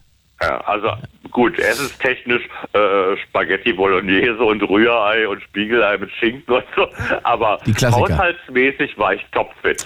Sehr schön. Frank, ich danke für deinen Anruf und wünsche dir eine entspannte Nacht. Ja, ich höre gerne noch weiter zu und wünsche dir einen schönen Abend und eine gute Heimfahrt. Danke dir, tschüss. Tschüss. 0331 70 97 110. Wir schweifen ab heute, Freunde. Wir haben noch eine knappe Stunde dazu. Äh, ihr bestimmt die Themen dieser Sendung und ich bin überrascht über die, wie sagen wir mal, äh, wie sage ich es denn, Freunde, Banalitäten oder die äh, Nebensächlichkeiten, die wir gerade besprechen, weil es ist ja wahnsinnig viel los in der Welt und wahnsinnig viel Drama und so weiter. Und euch lüstet es aber offensichtlich dann in so einer Form von, wie sagen wir denn, Eskapismus ist das, oder? Das Gefühl von, von, ich kann jetzt nicht schon wieder einen politischen Talk machen, ich muss auch einfach mal über eine Waschmaschine reden. 0331 70 97 110.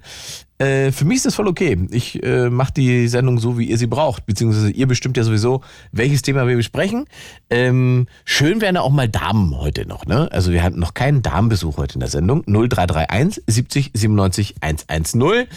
Äh, der Andi war lange nicht am Start. Der Andi aus Bayern ist LKW-Fahrer und ist eigentlich immer unterwegs. Wo bist du denn, Andi? Ich bin in der Nähe von Frankfurt. Mahlzeit. Ja. Na, Hallöchen, habe lange nicht gehört, Mensch. Ja, sorry, viel beschäftigt. Da und England und die Welt war äh, die Woche noch in Lissabon. Also alles letzte Woche noch in Lissabon. Alles gut. Und sag mal, mein Lieber, du warst gar nicht in der, bei der München-Show dabei, fällt mir gerade mal auf. Ja, Entschuldigung. Nee, hab ich gedrückt. Nicht War aber auch ohne dich ausverkauft. Ach, schade. ja, nächstes Mal München dann, mein Lieber. So, was ist denn dein Thema? Ja, eigentlich wegen der LKW-Maut, aber wegen deinem Klo-BD da Zeugsel. Ich habe letztens mein, mein Zahnarztspitze wirklich dieses 3.000, 3.500 Euro Klo mit BD und Föhn eingebaut. Was für ein Scheiße. Ein was? Ein. Es gibt von einer bestimmten Firma Ja, dieses Klo, ja. da brauchst du kein BD mehr, da ist ein Föhn drin, da ist dieser BD-Strahl drin, dass Ja. von unten das warme Wasser kommt. Ja. Das kostet nur schlappe 3, 3.500, 4.000 Euro, je nachdem, was Wahnsinn. alles drin hast. Und das habt ihr eingebaut?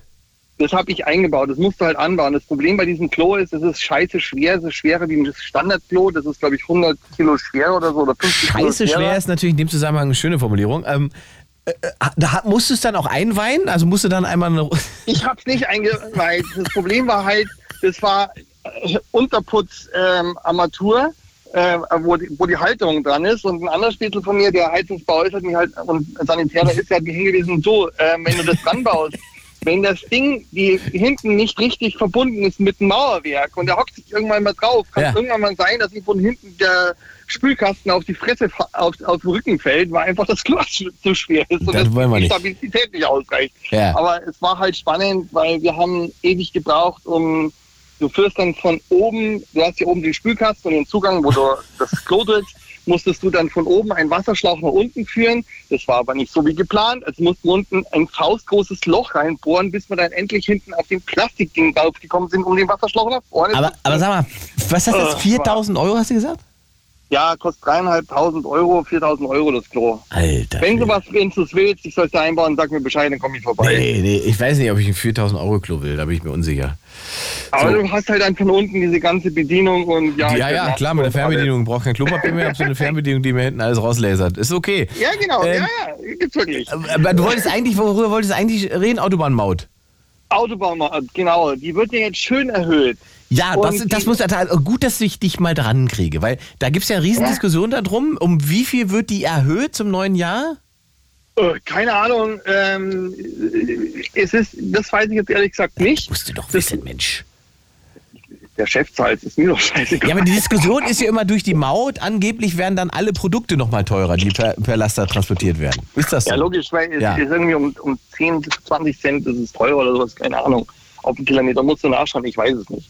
Ich sag's dir ganz ehrlich, äh, lass es 30 Prozent teurer sein, aber überleg mal, du musst jetzt die Kosten irgendwie umsetzen. Ja. Dann musst du die Kosten, ich transportiere ja zum Beispiel Autos, das heißt, das Auto, was ich hinten drauf habe, wird einfach teurer, weil, weil die Transportkosten teurer sind. Und das muss der Chef hier wieder umschlagen irgendwie. Jetzt kommt aber noch das Geile hinzu, das sagt die Gerüchteküche, ich kann es nicht bestätigen, die wollen das sogar so machen, dass normale Pkw-Fahrer, wenn sie über 3,5 Tonnen sind, plötzlich auch Maut zahlen müssen. Das Ah. bedeutet, wenn du deinen Pkw nimmst und du hängst hinten deinen Wohnanhänger dran Dann und du fährst mit deinem Wohnmobil und du willst bloß zu deiner Mutti fahren, um mal kurz den Kühlschrank abzuholen oder deine Waschmaschine oder irgendeinen Scheiß und fährst dann wieder zurück und du hast es nicht gecheckt, dass die Maut erhöht wurde und weil du ja Laie bist von dem ganzen Scheiß, weil du den Anhänger ja nur geliehen hast, kommt dann irgendwann ein Zettel zu dir nach Hause, ja, sie schulden dem deutschen Staat von Berlin nach zu deinem, wie heißt es noch, dein netter Ort, wo du keinen Autobahnanschluss hast. Salzwedel. Sachsen-Anhalt. Ja. Salzwedel, Entschuldigung. mit Ist gerade viral gegangen, der Baumkuchen. Hast du das Video gesehen?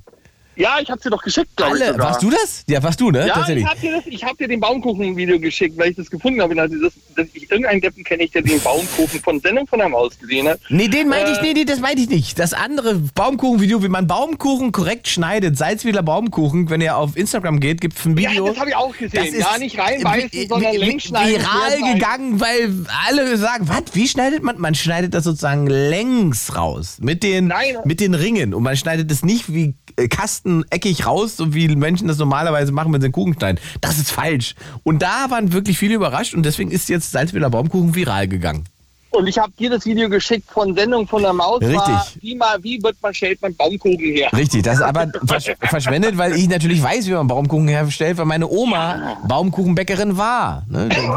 Das ist leider quasi, da war jetzt äh, umsonst für mich. Dazu habe ich natürlich gewusst, wie das geht. Da war ich sogar dabei als kleiner Junge, wie das gemacht wird. Ich habe ihn schon ein paar Mal gegessen Ne, gehabt. Schichtweise aufgetragen, quasi wie auf so einem Grill. Das, man muss sich so ein bisschen vorstellen, als würde der Dönermann statt Dönerfleisch einfach Kuchen haben und äh, quer, aber nicht. Oben drauf genau. Ja, genau. Ähm, so ein bisschen sieht das beim Baumkuchen aus. Das, das ist das Konzept, ja. Also, ja, fand ich voll geil. Klare Empfehlung, Salzwedler Baumkuchen, bester Baumkuchen der Welt. Ein bisschen teuer und ein bisschen süß, also für Diabetiker goldener Schuss, sage ich immer. Aber äh, generell, Nein, gerade zu Weihnachten. Zu Weihnachten. Danach bist du Diabetiker. Ja, Anders zu Weihnachten bestellt euch Salzwedler Baumkuchen, Freunde. Das ist hier kostenlose Werbung. Ihr könnt ja nichts mit falsch machen. So, Weiße also. Schokolade oder dunkle Schokolade? jetzt nochmal ernsthaft zu diesem Mautthema. Ja.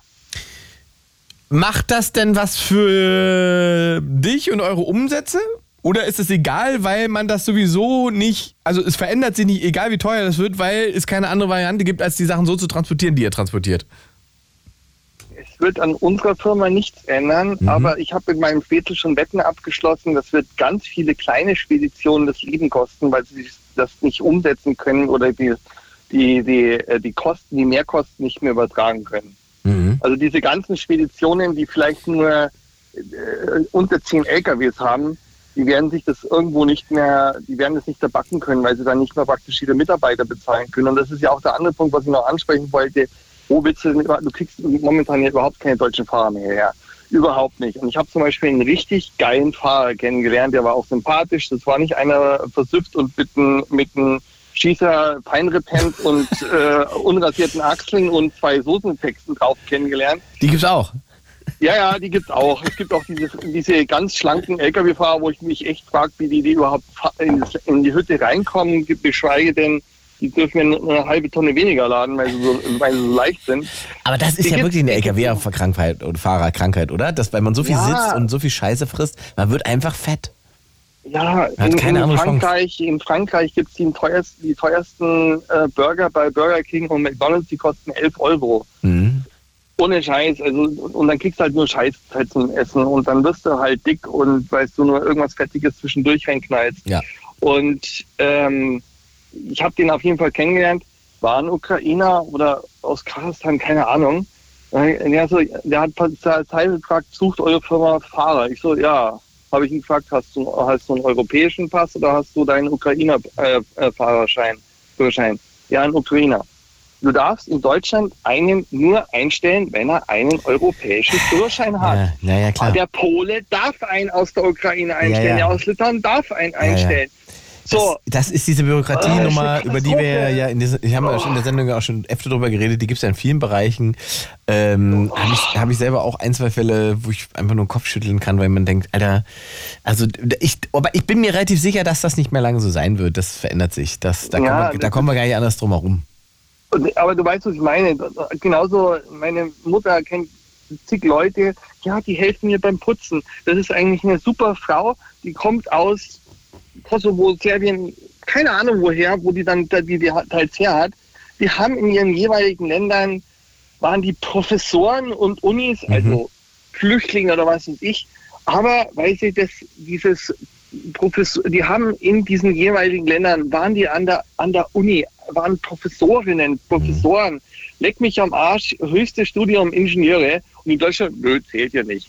Geh mal putzen. Da ich, also wie gesagt, hast, dann machen wir das Thema, dann machen wir das Thema doch nochmal auf, weil ich habe das tatsächlich erlebt mit jemandem, der äh, äh, in Syrien Arzt war, ähm, der hierher geflohen ist und der kann natürlich nicht, also eine Mail in, an die syrische Regierung schicken und äh, könnt ihr mir bitte bestätigen, dass ich Arzt bin? Da passiert natürlich nichts. Ja, das funktioniert natürlich nicht. Und der hat die Unterlagen halt einfach nicht. So, er konnte aber im Prinzip auf seinem Instagram waren halt lauter Videos von ihm, wie er im Krankenhaus arbeitet. Ja, was er da macht. Ja. Und, äh, wo du einfach denkst, ja Leute, dann lasst doch das gelten. Ihr seht doch, dass, der kann ja nicht fünf Jahre Instagram-Account faken mit irgendwelchen äh, OPs und so. Also, ähm, Hat zehn Leute aufgeschnippelt und dann darf ich wollte gerade sagen, und hier Spritze sagen sie, nee, also für uns kannst du hier nicht als Arzt arbeiten. Dafür brauchen wir Ärzte und so weiter. Und ich denke, das sind so Sachen, da müssen wir echt, da müssen wir echt einen Schritt nach vorne machen als Land. Das ist unfassbar, finde ich, dass das immer noch so ist. Weißt du das mit den Krankenschwestern, dass die Krankenschwestern in Amerika, Frankreich und England einen höheren Status haben wie die Krankenschwestern in, in Deutschland? Nee, das ist, ja, ja, das weiß ich ja.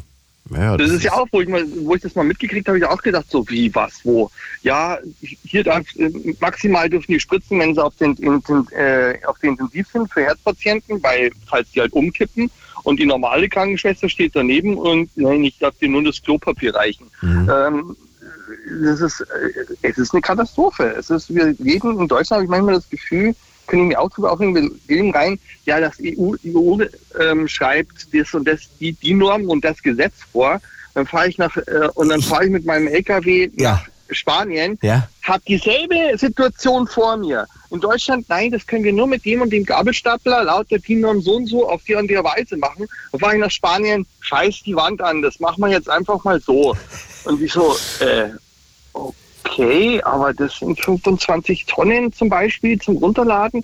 Ja, kein Problem. Puff, runter. Und in Deutschland, nee, nee, da muss erst der und der Gabelstapler mit dem und dem Gewicht kommen und das und das und das. Ja, und aber das. also ich, ich habe es ja schon ein ja. paar Mal gesagt hier auch äh, in der Show, es ist ja einfach tatsächlich einfach so, diese Form der Bürokratie, die dieses Land hat, die muss man sich halt leisten können. Und ich glaube, wir können es uns nicht mehr leisten, deswegen wird sie auch äh, peu, peu, à peu verschwinden. So, ne? Ich glaube, da Glaube ich sie nicht, aber das, sie macht uns kaputt. Ja, ich Die glaube aber, nicht das, so da, da wird am Ende der, der Überlebenstrieb so der deutschen und der deutschen äh, Industrie und so weiter größer sein als äh, der, der Wunsch nach dieser Bürokratie. Da bin ich mir relativ sicher. Das Andi, aber nicht. ich sag mal danke und wünsche dir einen entspannten Abend da. Wir sehen uns irgendwann wieder. Jo. Wünsche dir auch noch einen schönen Abend. Ciao, ciao. Viel Spaß. Ciao. 0331 70 97 110. Das ist der Blue Moon äh, und ihr bestimmt das Thema. Oh, jetzt habe ich die Telefonanlage, ist glaube ich abgeschmiert. Da klicke ich mal drauf. kaputt gemacht. Ne, du bist noch da. Ich wollte dich Ich ausmachen, aber du bist noch da. Wenn du jetzt der Letzte bist, der hier. Ah, guck mal, da ist die Anlage wieder. Ich drück mal den Knopf und wenn du weg bist, bist du weg. Ja, sehr gut. 0331 70 27 110. Das, ist das Schlimmste, was in der Sendung passieren kann, ist, dass die Telefonanlage abspielt. Ist mir aber, ich glaube, in zehn Jahren genau einmal passiert. Ähm, Andi aus Kassel, ist das richtig? Ja, das ist richtig. Einen wunderschönen guten Abend. Andi aus Kassel um fünf nach elf. Ähm, Heute ist Abschweifen, das heißt, du bestimmst jetzt, worüber wir beide sprechen.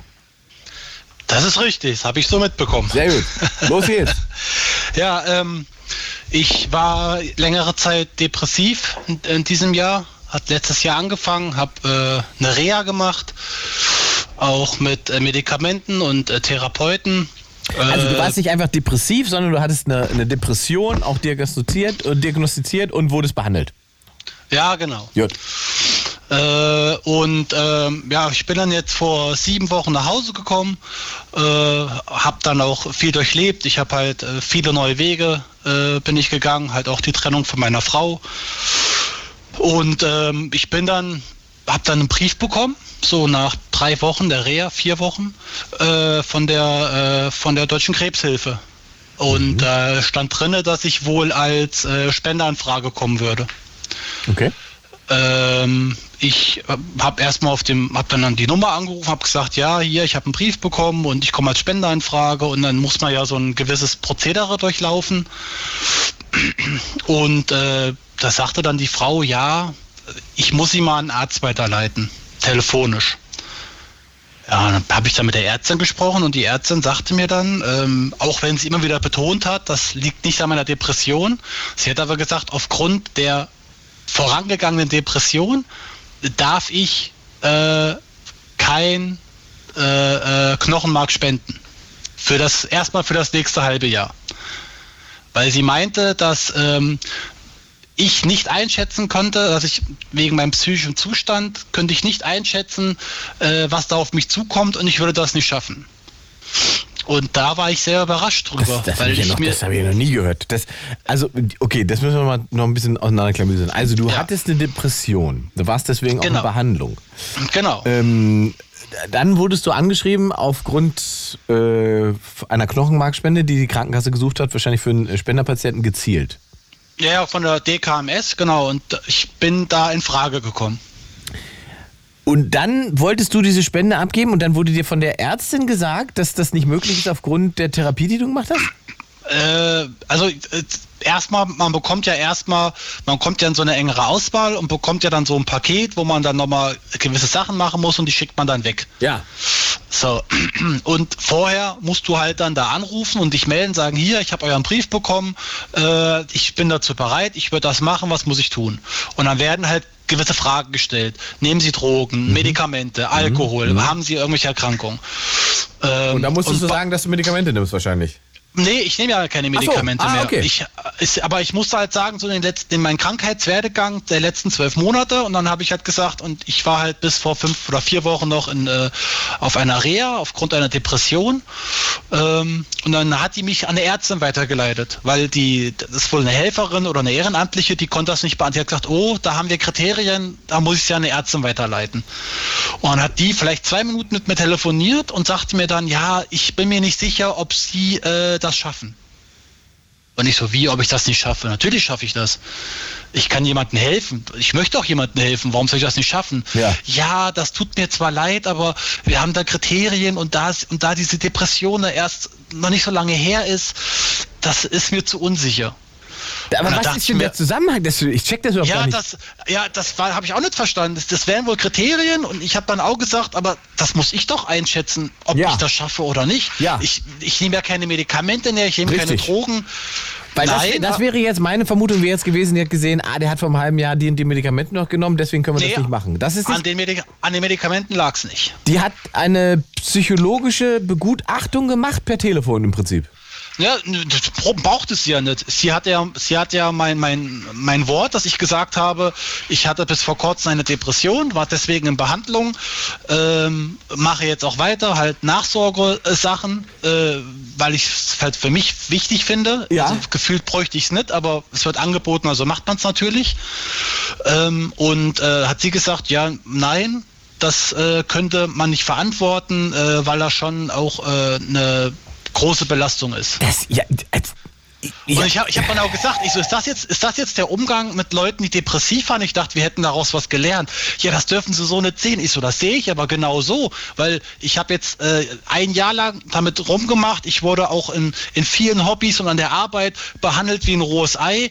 Da ist man schon so ein bisschen ausgegrenzt worden, weil, ah ja, der hat dann an der Waffel, in Anführungszeichen. Und jetzt kann ich hier einem Menschen helfen und jetzt sagen sie, ich darf das nicht, obwohl es mir super gut geht. Also das verstehe ich, ich nicht. Ich, ich gebe das mal, ich habe da, da, das höre ich, so höre ich das tatsächlich auch zum ersten Mal. Ich gebe das auch mal so offen in alle, die uns zuhören. Vielleicht haben wir ja irgendeinen Arzt oder Ärztin, die uns hören. 0331 70 97 110. Vielleicht kann uns das mal jemand logisch erklären, was daran, also warum das Sinn macht, dass man jemanden, der in, in Frage kommen würde als Knochenmarkspender, äh, nicht zur Knochenmarkspende zulässt, wenn der ein halbes Jahr vorher äh, therapeutisch Du, du bist ja austherapiert, du kommst ja da raus, weil du wieder gesund bist. Ja, also äh, natürlich macht man nach der Reha, da gibt es ja diese Psyrena, dann geht man in so eine Gruppentherapie. Ja. Das macht man halt so als Nachsorge.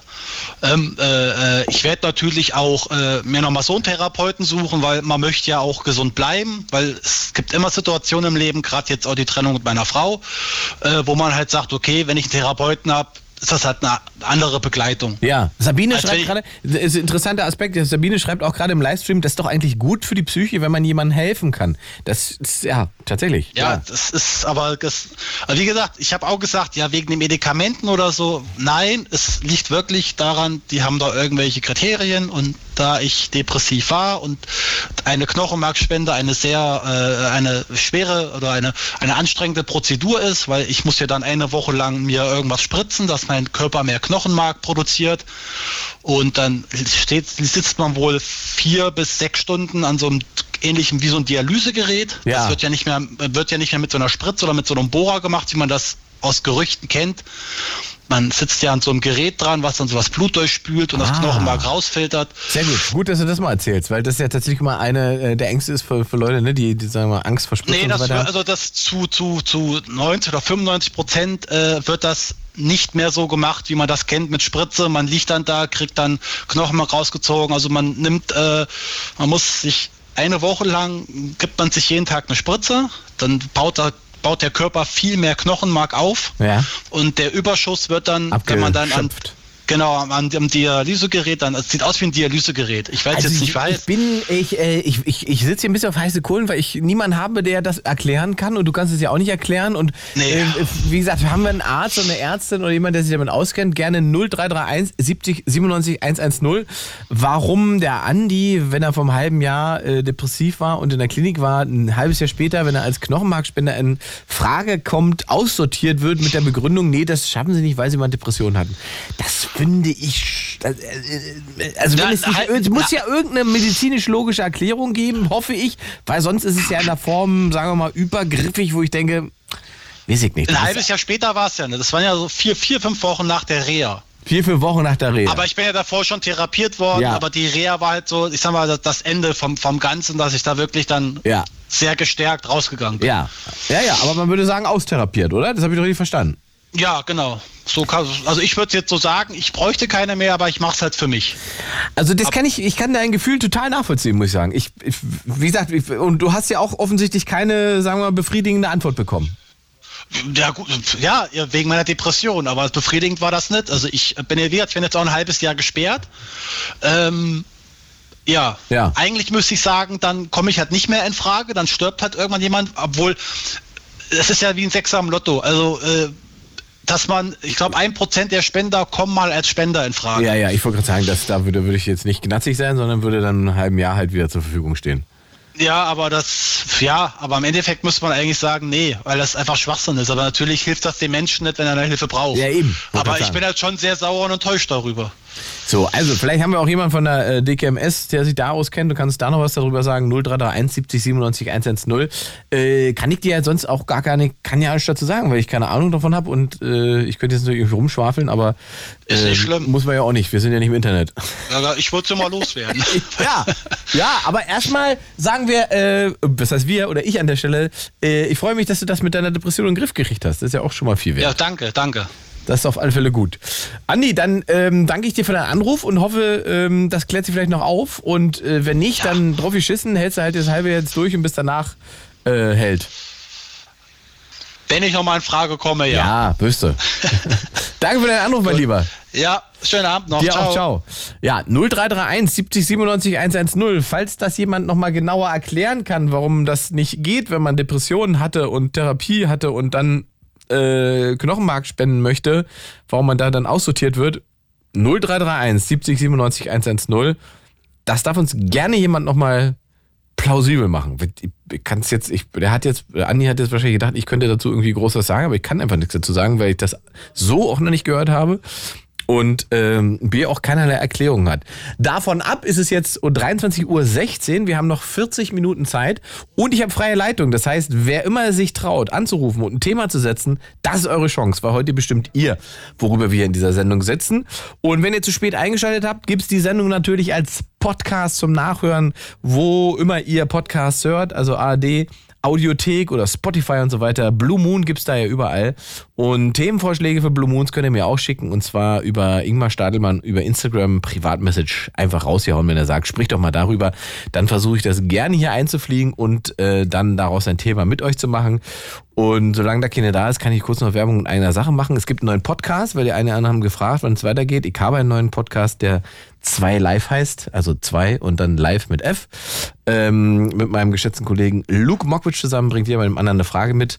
Und wir haben jetzt sozusagen völlig selbstständig einen Podcast aufgemacht, der, äh, wie sagt man so schön, auch ohne dass wir mit was verdienen, nur für den guten Zweck, nämlich die Fragen, die wir da uns gegenseitig stellen, aufklären wollen. Also freue ich mich, wenn der eine oder andere mal reinhört.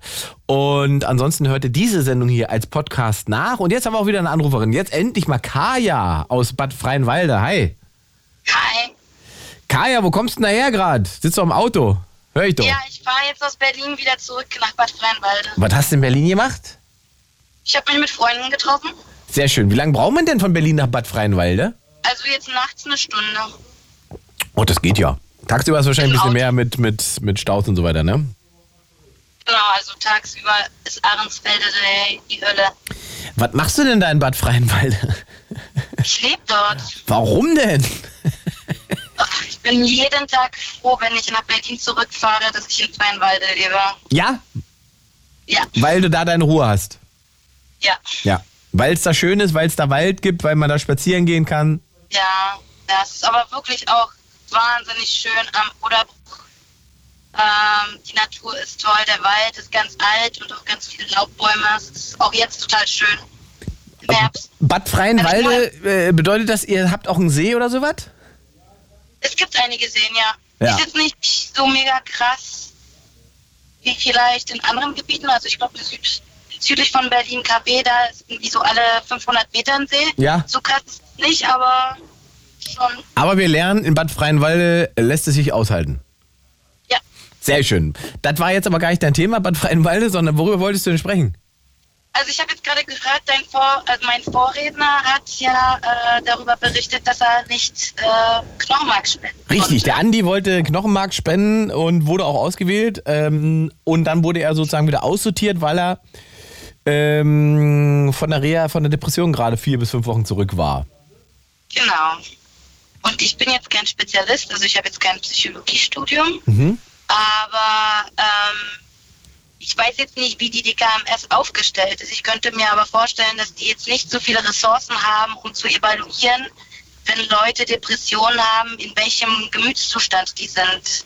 Und so schön, Andi, wenn ich mich jetzt richtig erinnere, Ja. also es ist natürlich toll für ihn, wenn er da therapiert ist, aber ich kenne ähm, von anderen Depressiven, äh, dass das nicht so schnell äh, über die Bühne geht, dass man da äh, nach einer Reha gleich wieder fit ist und natürlich so eine Entnahme kann auf verschiedenen Ebenen triggern. Also zum einen ist es natürlich eine total emotionale Sache, Mhm. wie jemand da im Chat geschrieben hat, auch eigentlich auch total schön, wenn man jemandem helfen kann.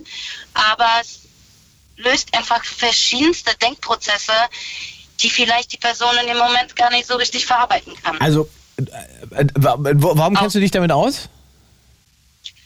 Das ist jetzt einfach nur so Küchenpsychologie. Achso, sag ich mal. hätte sein können, dass du irgendwas damit zu tun hast, beruflich oder selber Spenderin warst oder. Nee. Nee, ich bin in einer, äh, also ich habe mal meine Probe abgegeben, aber wie du selber sagtest oder wie der Andi sagte, das ist halt sehr, sehr selten, dass man da ausgewählt wird. Okay, du hast. Genau, also, okay, ich verstehe, aber du hast dich damit besch beschäftigt, höre ich heraus. Naja, ich habe ich hab selber ges also gespendet. Ich habe selber eine Probe abgegeben. Und äh, wenn da irgendwann mal ein Match ist, wäre ich natürlich bereit, auch selber. Also, wir, wir halten fest, du vermutest, dass es daran liegt, dass dieser. Ähm, Genau, ich vermute. Ich habe jetzt selber gesagt, ich bin kein Profi. Ja, ja, alles gut, alles gut. Ich wollte es noch richtig einordnen. Wenn uns tatsächlich jemand zuhört, der vom Fach ist, denkt, was reden die denn da? Dann bitte auch unterbrechen. 0331 70 97 Genau, 110 kann man anrufen und das richtig stellen. Äh, ich wollte es sozusagen jetzt mal den Punkt machen. Deine Vermutung ist einfach, dass der Prozess ein, äh, schon eine Form von psychischer Belastung ist und diese psychische Belastung will man nicht riskieren für jemanden, der psychische Probleme hatte. Genau, also es ist ja ganz häufig so, dass man eigentlich ganz doll aufpassen muss mit Leuten, die. Also man sollte sich auch nicht einmischen. Es gibt halt viele Leute, die so Küchenpsychologie gleich mit helfend meinend äh, äh, betreiben wollen. Äh, ich kenne da Stories, wo es zum Glück jetzt nicht schief gegangen ist, aber wenn also durch bestimmte Kommentare und durch bestimmte Handlungen kann man bei Menschen, obwohl man das ja gar nicht so meint, Wunderpunkte triggern und damit einfach. Naja, das ist schon ähm, klar. Das ist schon klar. Ich mein- ich, genau, und ich weiß jetzt nicht, und ich weiß jetzt nicht, wie die DKMS, wenn es natürlich so wenig Leute sind, die nur in Frage stellen, Ja. äh, oder in Frage kommen, dann könnten die vielleicht ein bisschen mehr Zeit investieren, um zu evaluieren, ob jetzt der Mensch nun wirklich fit oder nicht fit ist, ähm, äh, depressionstechnisch sozusagen. Also ich bin, ich bin, ich würde, ich, ich würde in dem Sinne widersprechen wollen, weil wir reden nicht über jemanden, der in einer Behandlung ist, wir reden nicht über jemanden, der Medikamente bekommt, sondern wir reden. Leute, Ja, warte, warte, wir, wir, reden, wir reden ja, Ja? schon über jemanden, ne, der sagt, er ist, er, also wir glauben ihm ja, er ist austherapiert, er hat eine Reha gemacht, das heißt, diese Reha ist vier bis fünf Wochen vorbei. Damit ist er ja im Prinzip, steht er als gesunder Mensch da. Ja, aber das, also dem, dem würde ich widersprechen, auch einfach aus Erfahrung von auch Nächsten und Freunden aus Fa- Familienmitgliedern, die an Depressionen leiden. Das ist nicht einfach so auskuriert und mit äh, einmal Reha weg. Ja. Das sind meistens sind psychische Erkrankungen, Erkrankungen, die einen lange, lange begleiten und nicht. Ich, äh, ich sage auch nicht, dass er das nicht mehr begleitet, aber es, es gibt ja sozusagen einfach einen, einen Status, in dem man sich befindet irgendwann oder befinden kann, ne? in dem das behandelt ist und äh, wo der Psychologe sagt, ich kann jetzt gar nichts für Sie tun, ist es eigentlich soweit alles geregelt. Jetzt geht es, ist es an Ihnen ähm, zu erkennen, wann Sie irgendwann mal wieder Hilfe brauchen. So. Und das klang so, als wäre er in dieser Phase. Und da finde gut, ich, aber da, da finde da ich, sagt aber die DKMS, aber auch ganz ein halbes Jahr ist für die sozusagen so die Schmerzgrenze. Ja, aber die große ja Frage. ja, ja, na ja, das mag das ja noch, aber der Punkt ist doch einfach, im Prinzip sagt doch diese, sagen wir mal, diese, wie du es dein Schmerzgrenze, sagt doch gar nichts aus. Weil es kann ja sein, dass er sozusagen die vier Wochen danach geht's ihm supidupi, weil einfach alles geregelt ist und er so gelernt hat, was er tun muss. Ein halbes Jahr später schon wieder ist er in einem Modus, der viel, viel destruktiver ist oder schlechter ist als das, was nach der Therapie passiert ist. Deswegen ist Ja, das so, könnte durchaus sein. weißt du, deswegen ist das so, wo ich denke, das ist so, Aber er hat selber ja gesagt, das ist ja nach seinem Ermessen ist er auskuriert. Das waren seine Worte. Ne, er ist ja nicht mehr in Behandlung. Ne? Ja, aber er hat gesagt, nach seinem Ermessen ist er auskuriert. Aber was heißt Behandlung? Er war in der Reha. Nee, die Reha war nach der Klinik, ne? Die Reha war nach der Klinik, so habe ich es verstanden. Also war in der, Das, das, das, das erwähnt. Also, gut, jetzt können wir mutmaßen, jetzt da nicht mehr dran. ja, ja, nee, nee. Also er hatte einen Klinikaufenthalt we- wegen der Depression und hatte dann ein, eine, Reha nach dem Klinikaufenthalt. So, das, das war der Ablauf. Und das ist Na, aber im die Prinzip. Reha ist eine Klinik. Also normalerweise ist ein, ein Reha-Aufenthalt damit verbunden, dass man irgendwo hinfährt Mhm. und eine Klinik aufsucht, in der man sozusagen verschiedene Rehabilit Rehabilitationsort äh, Angebote wahrnimmt. Wenn das psychologisch ist, wird man da Mhm. Ja, wahrscheinlich... aber, aber also mein Punkt ist, mein Punkt, mein, mein Punkt ist, in dem Moment, wo der entlassen ist, da raus ist, die Reha durch hat, ist, gilt er erstmal wieder als ganz normaler, gesunder Mensch in der Gesellschaft.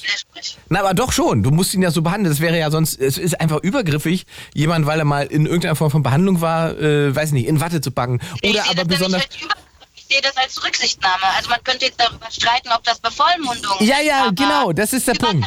bin ich jetzt, finde ich jetzt nicht der richtige Begriff. A- Andi hat es, glaube ich, genau äh, bevormundend empfunden. Deswegen hat er sich, glaube ich, auch so aufgeregt darüber. Ja, ja, total. Ich kann auch das total nachvollziehen und ich glaube, dass es dem Andi auch ganz gut geht. Also der hat ja auch sehr gut geklungen. So, So, Samara, Samara. Samara schreibt hier gerade, ich habe mich 2006 typisieren lassen und dann auch wirklich Knochenmark gespendet. Depression als Vorerkrankung war bei mir kein Thema, kein Problem.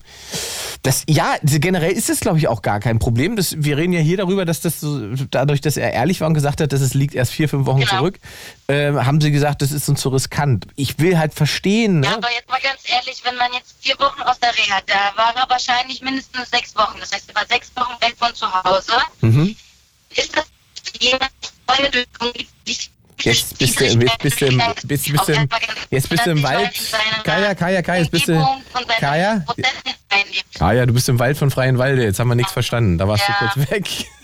Ja, Sag, sag es bitte nochmal. Wir probieren es nochmal, sonst müssen wir aufhören. Okay, wir versuchen es, genau. Äh, nee, also ich denke, dass jemand, der sechs Wochen in der Reha verbracht hat, auch vielleicht, wenn er dann rauskommt, ein bisschen Zeit auch braucht, um sich wieder in seine alten Strukturen wieder einzuleben. Also ich, ich kann das, also auch wenn das sich erstmal merkwürdig anhört, finde ich, kann ich das nachvollziehen. Also für mich Ja, ich- hört sich das schlüssig an. Ja, ich ma- also den Punkt kann ich, aber ich finde am Ende, ehrlich gesagt, äh, das, das geht dir ja nicht an. Ob der da vier Wochen oder vier Monate raus ist, spielt ehrlich gesagt, sollte keine Rolle für die spielen. Wäre jetzt erstmal meine freche. Nehmen, nehmen Rücksicht, nehmen Rücksicht. Also ich kenne aus anderen therapeutischen Ansätzen, sind aber halt an Patienten, die sehr lange waren mit Verletzungen. Ich habe eine Freundin, die im äh, Krankenhaus arbeitet. Mhm. Die machen richtig ähm, um wieder Eingliederung ins Leben. Die fahren dann zusammen Bahn. Das ist alles gut, das ist alles, da habe ich gar kein, das, Weißt das ist so, alles richtig, alles gut. Wir reden, so wir reden ja aber ja damit. Ja, ja, ja, das ist alles- brauchst du auch eine Weile, um wieder ich. reinzukommen. Alles gut, aber wir reden ja quasi, also es geht ja um diesen, also was hat sozusagen die Psyche mit dieser physischen Belastung zu tun, ähm, dass er sozusagen was Gutes tun will. Also diese Verbindung, dass die so klar gezogen wird, das, da würde ich sagen, da müsste man jetzt, da, das würde ich glaube ich nochmal von einem Fachmann erklärt bekommen aber wollen. wenn, ja, aber wenn du, wenn du sowas machst, dann setzt du dich doch, das macht doch emotional was mit dir. Ja, aber Also der ist, wenn es rehabil vielleicht ganz ja, gut, aber der Glück ist, okay, aber der ist rehabilitiert, der ist ein mündiger Mensch, deswegen äh, ist es so schwierig, wenn da jemand sagt, nee, also Sie waren ja mal vor fünf Wochen noch, waren Sie noch in der Reha? Nee, ich denke, da können Sie jetzt keine Also ich bin machen. jetzt gleich bestimmt weg, weil das ist äh, Das, das, vielleicht ein schwarzes Funkloch, aber ähm, ich, also ich, ich kann das gefühltechnisch nachempfinden, warum Ja. Okay. Manche ein bisschen mehr Zeit Okay, bräuchten. aber den, äh, ja. den Gedankengang von dir nehmen wir mit. Ist, wahrscheinlich ist es ja auch äh, äh, korrekt. Kaya, dann viel Spaß im schwarzen Funkloch. Danke. Tschüss. Ciao. 0331 70 97 110. Guck mal, der Andi ist nochmal da. Die Kaya ist jetzt im Funkloch. Jetzt. So. Nicht schlimm. Komm, du wolltest doch mal was Nicht- loswerden. Naja, nicht schlimm. Ich hätte jetzt, äh, äh, jetzt ist sie ja nicht da, alles gut, äh, dann mache ich den Platz für andere frei. Okay, ich dann dachte, müssen wir nicht weiter darüber diskutieren. Achso, es hätte ja sein können, dass du jetzt noch mal was hinzufügen möchtest. Nee, du hast alles gesagt. Also ich, äh, ich war sieben Wochen in Reha und habe davor mich auch behandeln lassen und äh, auch mit Medikamenten und Therapeuten. Äh, ähm, und äh, was anderes gibt es nicht zu sagen. Und Ja. alles, alle, allen anderen Argumente, hast du recht, finde ich mehr so als Bevormundung, weil äh, wir sollen mit dem Thema Depression anders umgehen, fairer umgehen und äh, wie du auch gut gesagt hast, jetzt war ich ehrlich mit dem Thema und mir ist zum Verhängnis geworden, äh, wie, wo ich noch tief in der Depression war. Ich bin sofort ehrlich damit umgegangen, weil ich Hilfe brauchte und Hilfe gesucht habe. Da ist es mir um die Ohren geflogen und vieles ist schlimmer geworden und das ist halt so eine, ich sag mal, so eine Spirale, wo man sagt, ich dachte, wir haben gelernt, damit umzugehen und das von einer Ärztin. Perfekt. Danke, Andi, nochmal für deinen Rückruf. Ja. Tschüss. Ja, ciao. 0331 70 97 110. Vielleicht kommt ja doch noch eine, eine Fachkraft, die uns genau sagen kann, warum das Blödsinn ist, was wir da gerade reden. Oder vielleicht sagt sie auch, naja, da hat jemand nicht so richtig schlau entschieden. 0331 70 97 110. Ich erzähl's nochmal kurz. Der Andi wollte gerne Knochenmark spenden, war auch als Spender ausgewählt, äh, wurde aber aussortiert, weil er noch fünf Wochen vorher oder vier Wochen vorher auf Reha war und vorher in Behandlung wegen Depression. Mike aus Offenbach. Hi, moin. Mike, was ist in Offenbach los? Äh, kalt.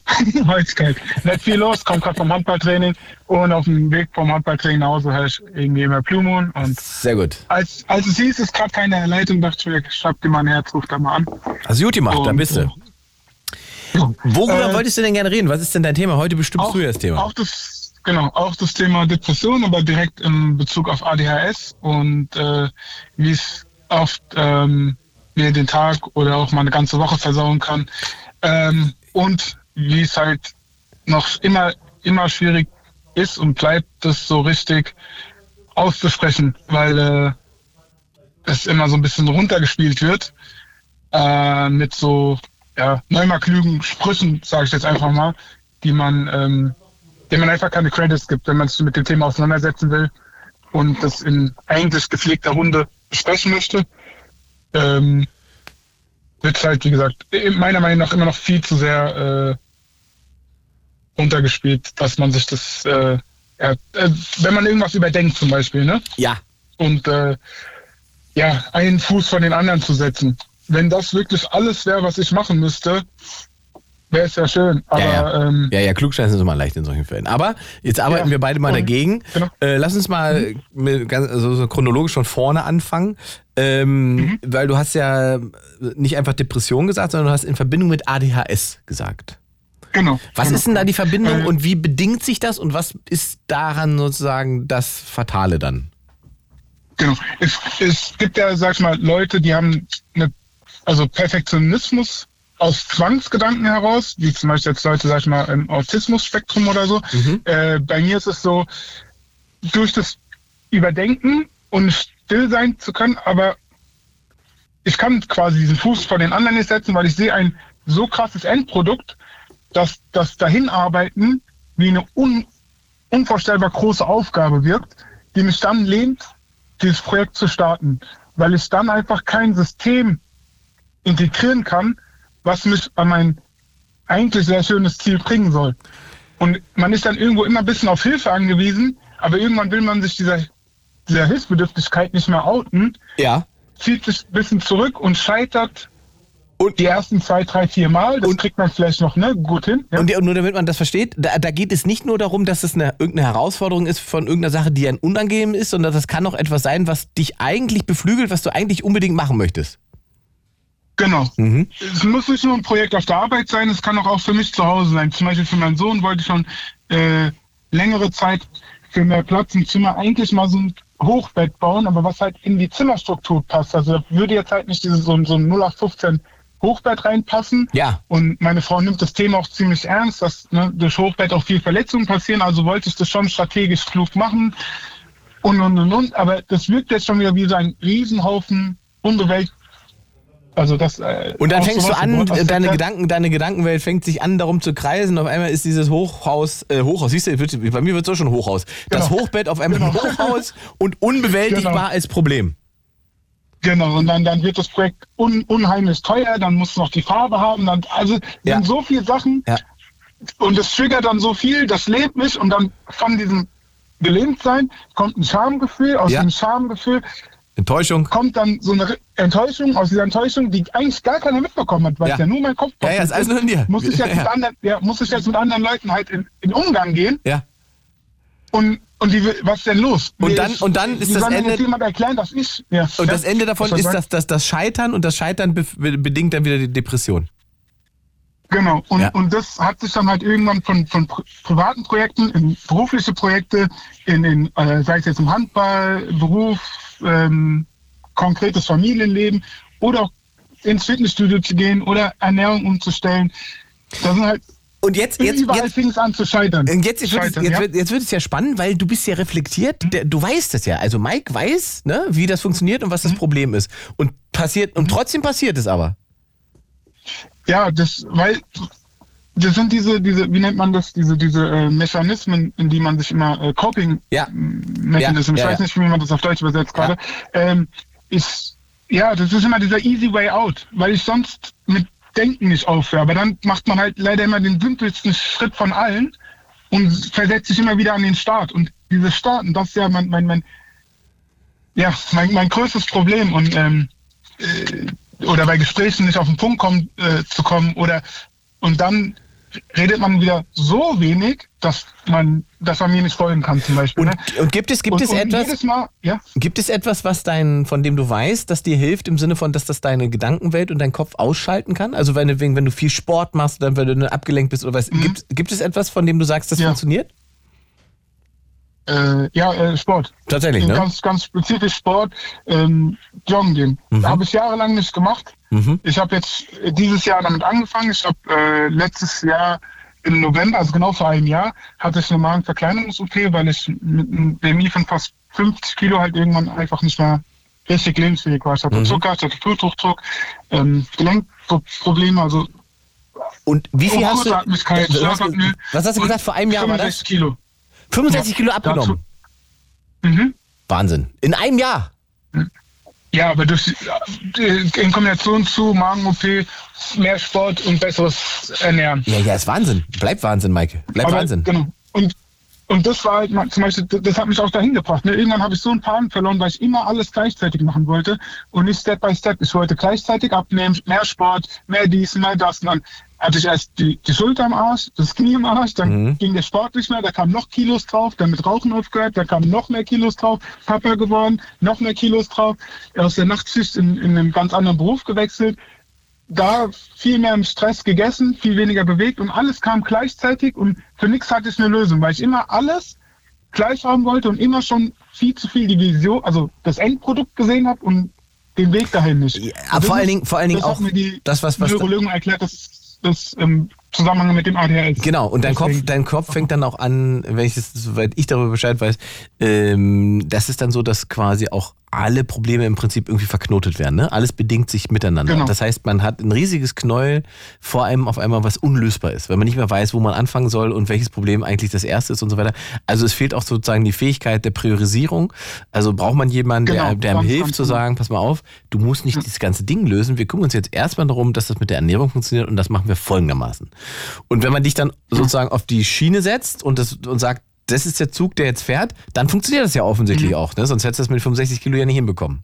Genau, genau, Ja. genau. Und Ähm, hast du denn, hast du denn, hast du denn mal so einen Moment gemacht, weil das ist, was ich, Bekannter von mir ist, ähm, hat sozusagen eine ähnliche Diagnose und da war immer das große Problem, dass er es bis zu einem bestimmten Punkt, als er das dann irgendwann mal sich auch dazu gezwungen hat, ähm, nie gemacht hat, aber irgendwann haben wir ihm eigentlich alle im Freundeskreis gesagt, ey, du musst jetzt dich eigentlich auch mal hinsetzen, musst jetzt einfach mal nicht darüber nachdenken, was als nächstes Aufgabe, als nächste Aufgabe kommt und so weiter, sondern du musst einfach mal gucken, was du in den letzten 6, 12, 18, 24 Monaten geleistet hast. Guck dir mal an, wo du herkommst. Guck dir mal an, was du verändert hast. Guck dir mal an, was möglich war und was du gedacht hast, was nicht möglich ist. Und da ähm, musste der sich, das hat er, da hat er sich am Anfang sehr gegen gewehrt, da hat aber auch dann seine Psychologin irgendwann gesagt, da haben ihre Freunde recht.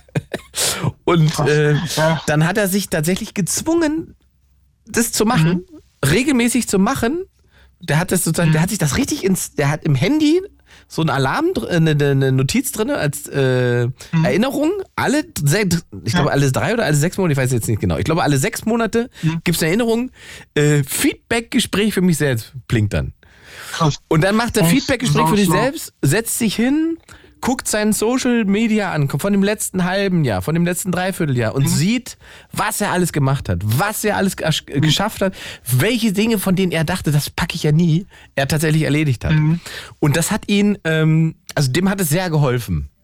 So, und ich weiß ja nicht, ob du das schon machst, aber ich könnte mir vorstellen, gerade für jemand wie, wie du, der auch sozusagen optisch so einen krassen Wandel dann durch, durchläuft und so ein großes, also so einen großen Erfolg tatsächlich auch erstmal hat, sich körperlich wieder regeneriert hat und äh, diesen Erfolg, hast du den jemals für dich wirklich gefeiert? Hast du den angenommen? Hast du erkannt, was du geleistet hast? Nee, So, nee.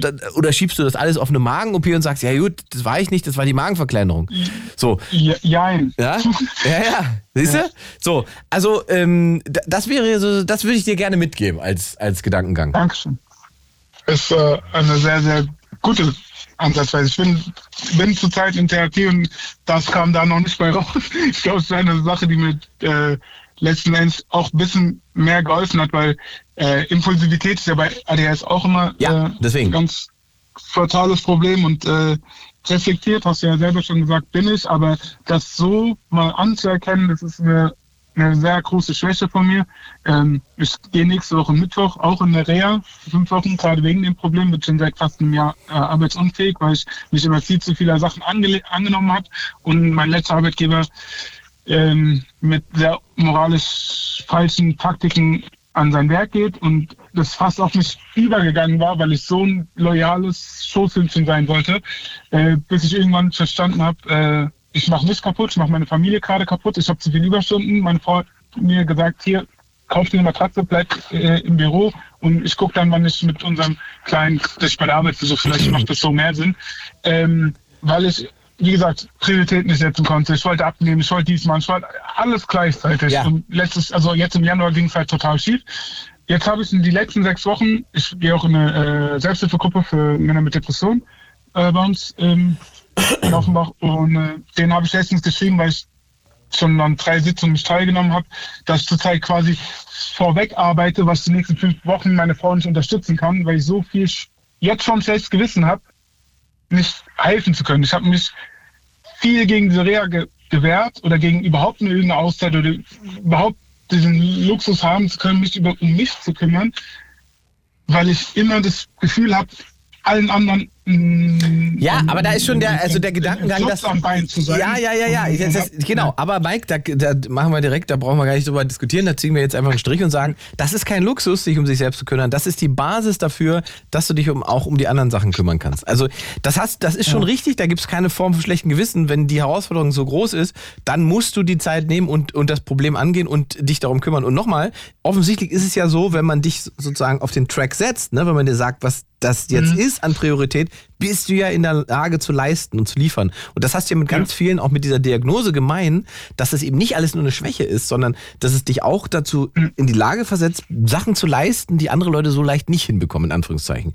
Ja, also das, du hast, das ist immer the good and the bad, ne? Das gehört einfach zusammen. Und die Herausforderung für dich ist im Prinzip eigentlich nur, wie sozusagen wie der Hulk, ne? Ich muss das in den Griff bekommen und ich muss in der Lage sein, den Hulk dann zu benutzen, wenn ich der Hulk sein muss. Und nicht, dass der Hulk irgendwann kommt und ich die Kontrolle nicht habe darüber. Und dann ist es natürlich destruktiv. Aber wenn du es schaffst, ne, da, dich so anzunehmen, wie du bist und das sagt, und das machst du ja schon, zu sagen, ey, guck mal, das ist mein Problem, das ist die Herausforderung, damit muss ich mich beschäftigen, dann ist die Chance auch immer da, dass man die Struktur, die du hast, dass du die für dich selber gewinnbringend einsetzen kannst. So, und das, wenn du das, deswegen sage ich, ist es manchmal wichtig, sich hinzusetzen und zu gucken, ey, was habe ich jetzt vor einem Jahr gemacht und wo bin ich denn jetzt? Und dann hast du, dann siehst du, dass du das schon gemacht hast. Und ähm, aber sprich, du hast ja Psychologin, sprich da mit der mal drüber und sag, hör dir mal an, was sie da noch zu sagen hat. Die kann das wahrscheinlich noch schlauer und besser Ja. erklären als ich. So.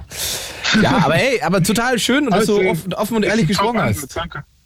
Ja, auf jeden Fall. Dafür habe ich mir das Herz gerade genommen. Und Sehr gut.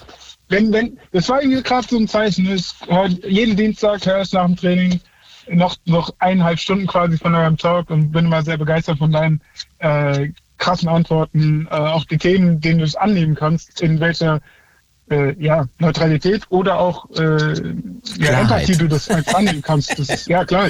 Es ist, es ist krass, ne? Wenn du, ne, du hast jetzt so andere Leute aus dem Comedy-Genre, die gerade so ein bisschen naja, so eine Wende machen, so, so ein Herr Nur zum Beispiel, äh, wo du manchmal einfach nicht mehr weißt, wie du das alles einsetzen kannst. Bei dir finde ich eine ganz klare Linie, äh, entweder neutral oder, oder empathisch und klasse. Deswegen auch nochmal ein äh, großes Lob an dich. Ich danke dir, Mike. Wenn dir langweilig ist. Sonntagabend Frankfurt, ne? Weißt du Bescheid. Definitiv. Alles klar. Bis dann, ciao. Aber Jetzt hast du. Ja, ja, ich- du jetzt am, am Sonntag? Ja, Ah, ja, okay, wir sind. Sonntagabend in, in Frankfurt in der, äh, in der Brotfabrik. Ich, glaube, es ist Ah, noch nicht ganz ausverkauft. Also wenn du ranhältst, komm rum da. Top, danke. Bis dann. Ciao, ciao. Danke. Ja, ein bisschen Eigenwerbung hinten raus. 0331 70 97 110. Wir haben noch knapp 10 Minuten. Ihr bestimmt das Thema in dieser Show. Leo aus Heidelberg, 19 Jahre jung. Hallo Leo.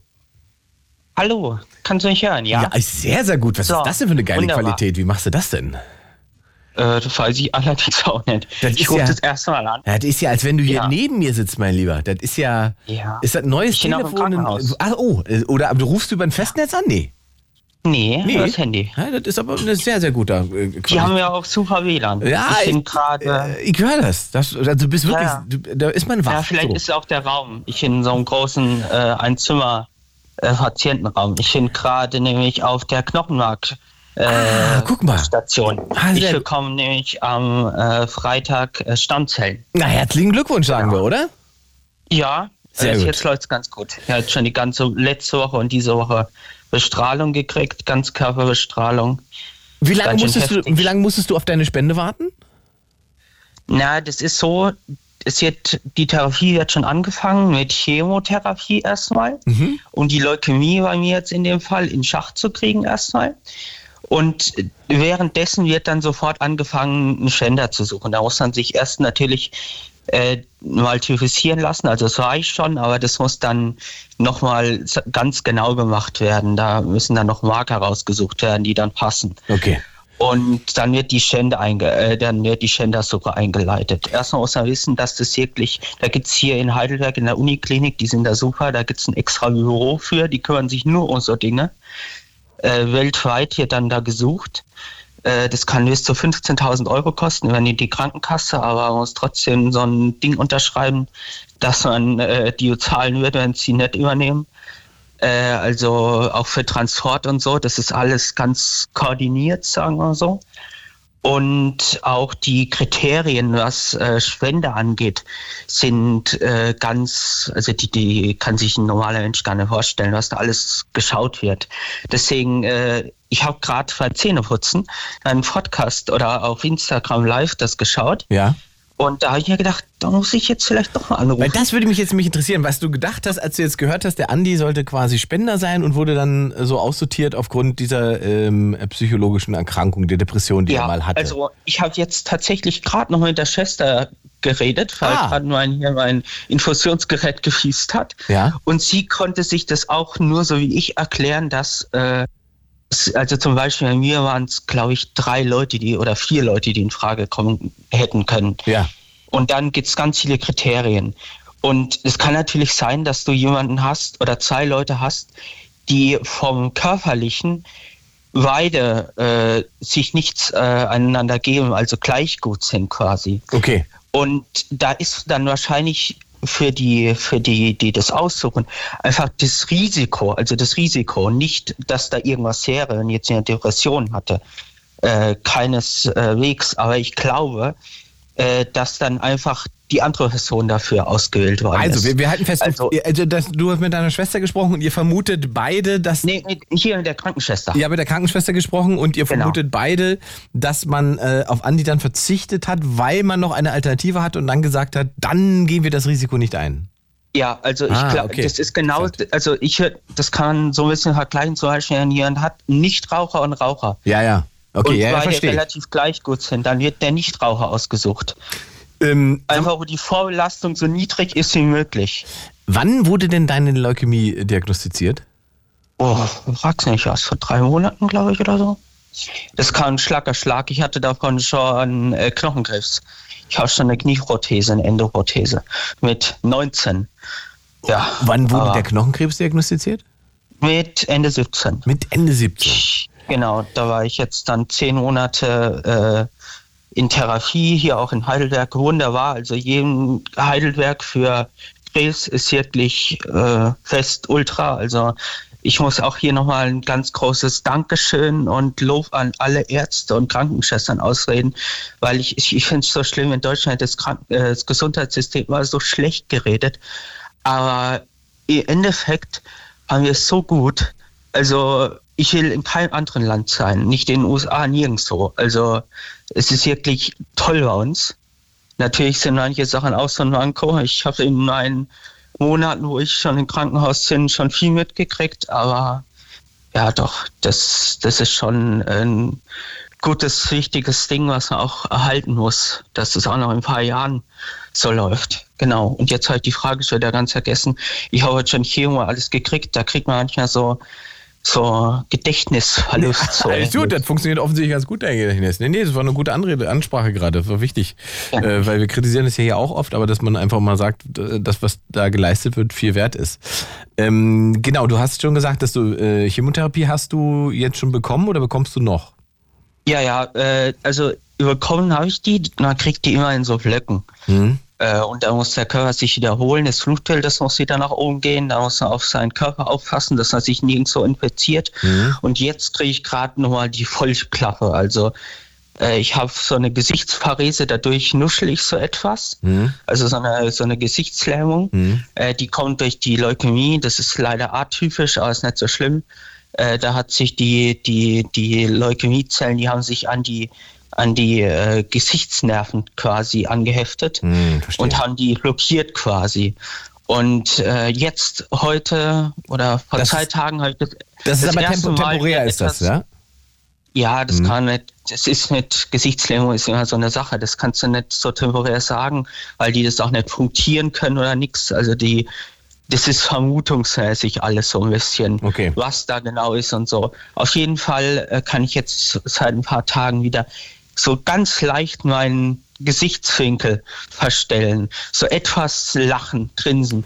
Und das ist wirklich nach zehn Wochen, wo ich das jetzt hatte, das ist schon eine Aufatmung. Und jetzt kriege ich gerade quasi die Volltrönung. Jetzt die letzte Woche wegen diesen Leukämiezellen im Kopf habe ich jetzt vier Tage lang Kopfstrahlung gekriegt. Und ich bekomme noch die härtere äh, Strahlungsart. Also es gibt äh, 8 Cray, das ist die, die Einheit halt, wie die Strahlung gemessen wird. Und es gibt 12 Cray. Äh, bei älteren Personen macht man dann 8 Cray. Und bei Kindern und Jugendlichen, Erwachsenen, jungen Erwachsenen macht man äh, 12 Cray. Normalerweise, das kann natürlich je nach Typ, kann das natürlich sich äh, variieren, aber so ist es normal. Und da habe ich jetzt vier Tage lang Kopfbestrahlung gekriegt. Ist auch ganz interessant, da wird man unter so eine Maske gespannt, so eine äh, Hat, äh, Hatschalenmaske, die wird an den Kopf ange, angeglichen. Also da kriegt man so, eine, so ein weiches Plastik auf dem Kopf und das trocknet dann auf dem Kopf fest. Und hat man dann so eine Maske für die vier Tage dann quasi maßgeschneidert, die dann festgeschnallt auf dem Tisch, damit man sich gar nicht mehr bewegen kann, damit die Strahlung ganz exakt ist. Und ja, genau. Und jetzt seit äh, Montag kriege ich früh und abends, jetzt ist Mittwoch noch, insgesamt dann quasi sechsmal Ganzkörperbestrahlung. Da liegt man dann auf dem Holzbrett tatsächlich, auf dem Boden. Und dann fährt da dieses äh, Bestrahlungsgerät über einen drüber. Genau. Wahnsinn. So ist es. Und dann ist es in fünf, sechs Minuten geschafft. Also erstmal Respekt, was du da durchziehst gerade, ne? Das ist äh, schon krass, muss man sagen. Ich meine, du bist ja, 19. Und du hattest, ja, jetzt im Januar hatte ich schon 20. Meine Freundin machen studieren und Freundin ja, und so. Und weißt du, das das, ist alles, das ist erstmal alles wurscht. Wenn du das alles mal äh, durch hast, dann kannst du das alles nachholen. Das ist nicht so dramatisch. Aber ähm, also, wie, wie ist denn deine Prognose tatsächlich? Ja, ich tatsächlich frage ich nicht nach Prognosen, weil Prognosen immer nach, nach Schemata ablaufen. Ja. Also Die, sa- die, es gibt Leute, die haben, denen sagen die Ärzte, sie haben 3% Chance und schaffen es. Und es gibt Leute, die haben eine Chance von 95% und schaffen es nicht. Ja. Also ist ein Punkt. ich habe schon, ich habe schon Erwachsene erlebt auf der Station, die sich jeden früh von den Ärzten sagen lassen wollten, wie viel Prozent die Mhm. Wahrscheinlichkeit ist, dass sie überleben. Oder äh, wie die Wahrscheinlichkeit ist, dass sie das und das wieder machen können. Das ist kein, das ist nicht zielführend. Äh, ich habe, ich glaube, ich muss sagen, meiner Psyche geht's tatsächlich sehr gut. Also sehr gut, wie es halt sein kann in dem Zustand. Aber Also ich muss Äh. sagen, äh, das, das du gerade gesagt hast, das ist bewundernswert, mein Lieber, weil das natürlich eine Form von Reflexion ist, die, die, die kann man natürlich haben, aber wenn man in der Situation ist, ist es natürlich total schwer. Ne? Aber das Ja, ist es natürlich ist total richtig, was du Frage. sagst. Aber es ist halt eben genau richtig, was du sagst, weil die Statistik ist am Ende für den individuellen Menschen eigentlich egal, weil darum geht's nicht. Ja? Wenn man sagt, äh, du hast eine Überlebenschance von 30 Prozent, dann heißt das nicht, ähm, dass es das schon war, sondern du gehörst natürlich am Ende für dich selber zu den 30 Prozent. Und wenn es andersrum heißt, äh, das schaffen so eigentlich 90 Prozent da durchzukommen, heißt das auch noch nicht, dass es das für dich war, weil du kannst zu diesen 10 Prozent gehören. Also von daher Ja. ist dein Ansatz schon, schon richtig, weil für das Individuum sozusagen die Statistik keinen Wert hat. Ja, es ist ja auch noch eine andere Sache. Ich bin ja noch nicht austherapiert. Ja, ja. Also auch wenn es die Stammzellen gegeben hat äh, und das nicht so ganz funktioniert, dann haben die immer noch irgendwelche, also die haben jetzt zum Beispiel ein ganzes äh, äh, eine DNA entschlüsselt, um herauszufinden, wo da genau die Chemozellen sind. Also Mhm. was das genau für welche sind da im Körper. Kann ich auch nicht ganz genau drauf eingehen. Auf jeden Fall, äh, um weiterhin irgendwelche Therapieformen zu wissen oder halt dann lebensverlängernde Maßnahmen. Bei mir ist es drum, wenn ich nicht mehr aufwache. Das ist mein, mein Lebensmotto mittlerweile. Das ist das Richtige, mein Lieber. Ich würde, pass mal auf, ich bin ja am Ende der Sendung angekommen, mein Lieber. Ähm, ich würde aber eine kleine Abmachung mit dir machen wollen. Äh, Ja? Wollen wir uns mal lose verabreden und sagen, wir telefonieren im Monat oder so nochmal? Ja, können wir gerne machen. Weil das, ich, das, ich würde das gerne so ein bisschen versuchen zu begleiten. Wenn du da Lust drauf hast, in Anführungszeichen, dann äh, gib uns doch gerne mal regelmäßig Updates. Ähm, wir haben ja immer offene Nächte, wo keine festen Themen sind und so weiter. Da kannst du dich dann gerne melden. Das würde mich interessieren, wenn wir so, es muss ja nicht genau vier Wochen sein, aber wenn wir sozusagen lose mal alle paar Monate telefonieren und äh, hören, wie es dem Leo geht und wie es vorangeht. Ähm, ich glaube, das ist auch im, im So, Sinne, im, im, im Sinne des, des, des Chats, ich soll dich von allen, die gerade zuhören und lesen, äh, ganz doll grüßen und dir ganz viel Kraft schicken. Und sie sind alle sehr beeindruckt gerade von dem, was du gesagt hast. Ja, danke schön. In dem Sinne ähm, ist es gleich Mitternacht. Jetzt machst du mal die Glubschen zu und äh, morgen machst du dann den Krebs weiter fertig. Ja, darf ich noch eine kurze Sache sagen? Ja, hau raus. Ich noch mal kurz ein Statement. Äh, an alle, die da draußen äh, Share haben im Leben, es ist nicht immer alles leicht, aber ich glaube, selbst in meiner Situation gibt es Leute, die schlimmer haben. Zum Beispiel, ich habe eine wunderbare Familie, ich kriege jeden Tag Essen gebracht. Das ist alles, äh, das, das hält einen zusammen. Da möchte ich mich für allen bedanken, bei meinen Freunden und so. Und äh, deswegen, man muss wirklich äh, sich immer vor Augen halten, dass es einen noch schlechter treffen könnte, aber auch sich anstrengen, dass es einem besser geht. Leo, du bist ein großer. Genau. Du bist ein großer. So ich danke dir dafür. Ähm, hab eine schöne Nacht. Ja, allen anderen auch eine schöne Nacht. Ciao. Gut, gute Nacht. Tschüss. Mein lieben Mensch, äh, was für ein aufregender Blue Moon. Ähm, ich brauche aber noch ein Lied heute vom Björn. Der muss mir noch ein Lied reinmachen hier hinten. Äh, weil als letztes brauchen wir immer noch einen Song. Der Björn ist heute neu, das ist mein neuer Redakteur. Äh, er lernt hier heute nämlich, wie das hier läuft. Und ich brauche immer einen Abschiedssong, den ich zum Schluss spiele. Ähm, also, ich fasse nochmal zusammen. Das war der Blue Moon für heute. Morgen gibt's auch einen Blue Moon, 22 bis 0 Uhr mit Claudia Kamit, wieder auf UFM und Fritz. Wenn ihr diese Sendung jetzt gerade erst eingeschaltet habt und sagt, das war jetzt aber irgendwie emotional, jetzt will ich alles hören, könnt ihr das machen. Die Sendung gibt's als Podcast zum Nachhören, überall, wo es Podcasts gibt, ARD, Audiothek, äh, Spotify und so weiter. Überall, wo es das Sachen gibt zu hören, gibt's auch den Blue Moon. Und mich findet ihr ansonsten auch auf ähm, Instagram und allen Plattformen. Und wenn ihr da schon seid, Themenvorschläge, könnt ihr mir gerne persönlich privat per Message schicken. Und dann versuche ich daraus ähm, eine schöne Sendung mit uns allen hier zu gestalten. So, jetzt müssen wir mal gucken. Haben wir jetzt noch ein Liedchen, was wir spielen? Oder Jetzt habe ich, jetzt hab ich die Redaktion aufgeschreckt. Ich meine, wenn wir kein Liedchen haben, dann laber ich es. Ach, komm mal, jetzt hier. Gibt's noch hinten raus. Coming Home von Tiesto featuring Mesto. 2 Minuten 16. Die Songs werden auch immer kürzer, ne? ist ja Wahnsinn. Das habe ich aber auch neulich in, einer, in, einer, in einem Club in, in, ähm, wo war ich da? In Prag habe ich das gelernt. Hat mir ein DJ erklärt, der immer so, so 2000er Hip-Hop-Tracks gespielt haben, so Missy Elliott und so weiter. Die liefen so viereinhalb, fünfeinhalb Minuten, Jay-Z und so ein Krams. Und zwischendrin hat er immer diesen ganzen TikTok, YouTube und so weiter, was die Leute gerade so konsumieren, so für 1,30 angespielt und dann weg. Und es ist tatsächlich so, dass diese Songs, weil die so produziert sind und für Social Media gebaut sind nur noch, äh, tatsächlich auch nicht länger als 1,30 funktionieren und die Leute auch die Tanzfläche verlassen danach, weil sie dann einfach den Song nicht mehr hören können. Und bei so 2000er Songs und so weiter, die noch vor Radio funktionieren mussten, die haben alle so Längen von viereinhalb Minuten. Die sind aber auch darauf gebaut, also richtig so aufgebaut, dass die viereinhalb Minuten als Song funktionieren. Guck mal, haben wir zum Schluss auch noch was gelernt. Also, in dem Sinne, kommt gut durch die Nacht. Äh, mein Name ist Ingmar Stadelmann. Bis nächste Woche. Ciao. It's Fritz.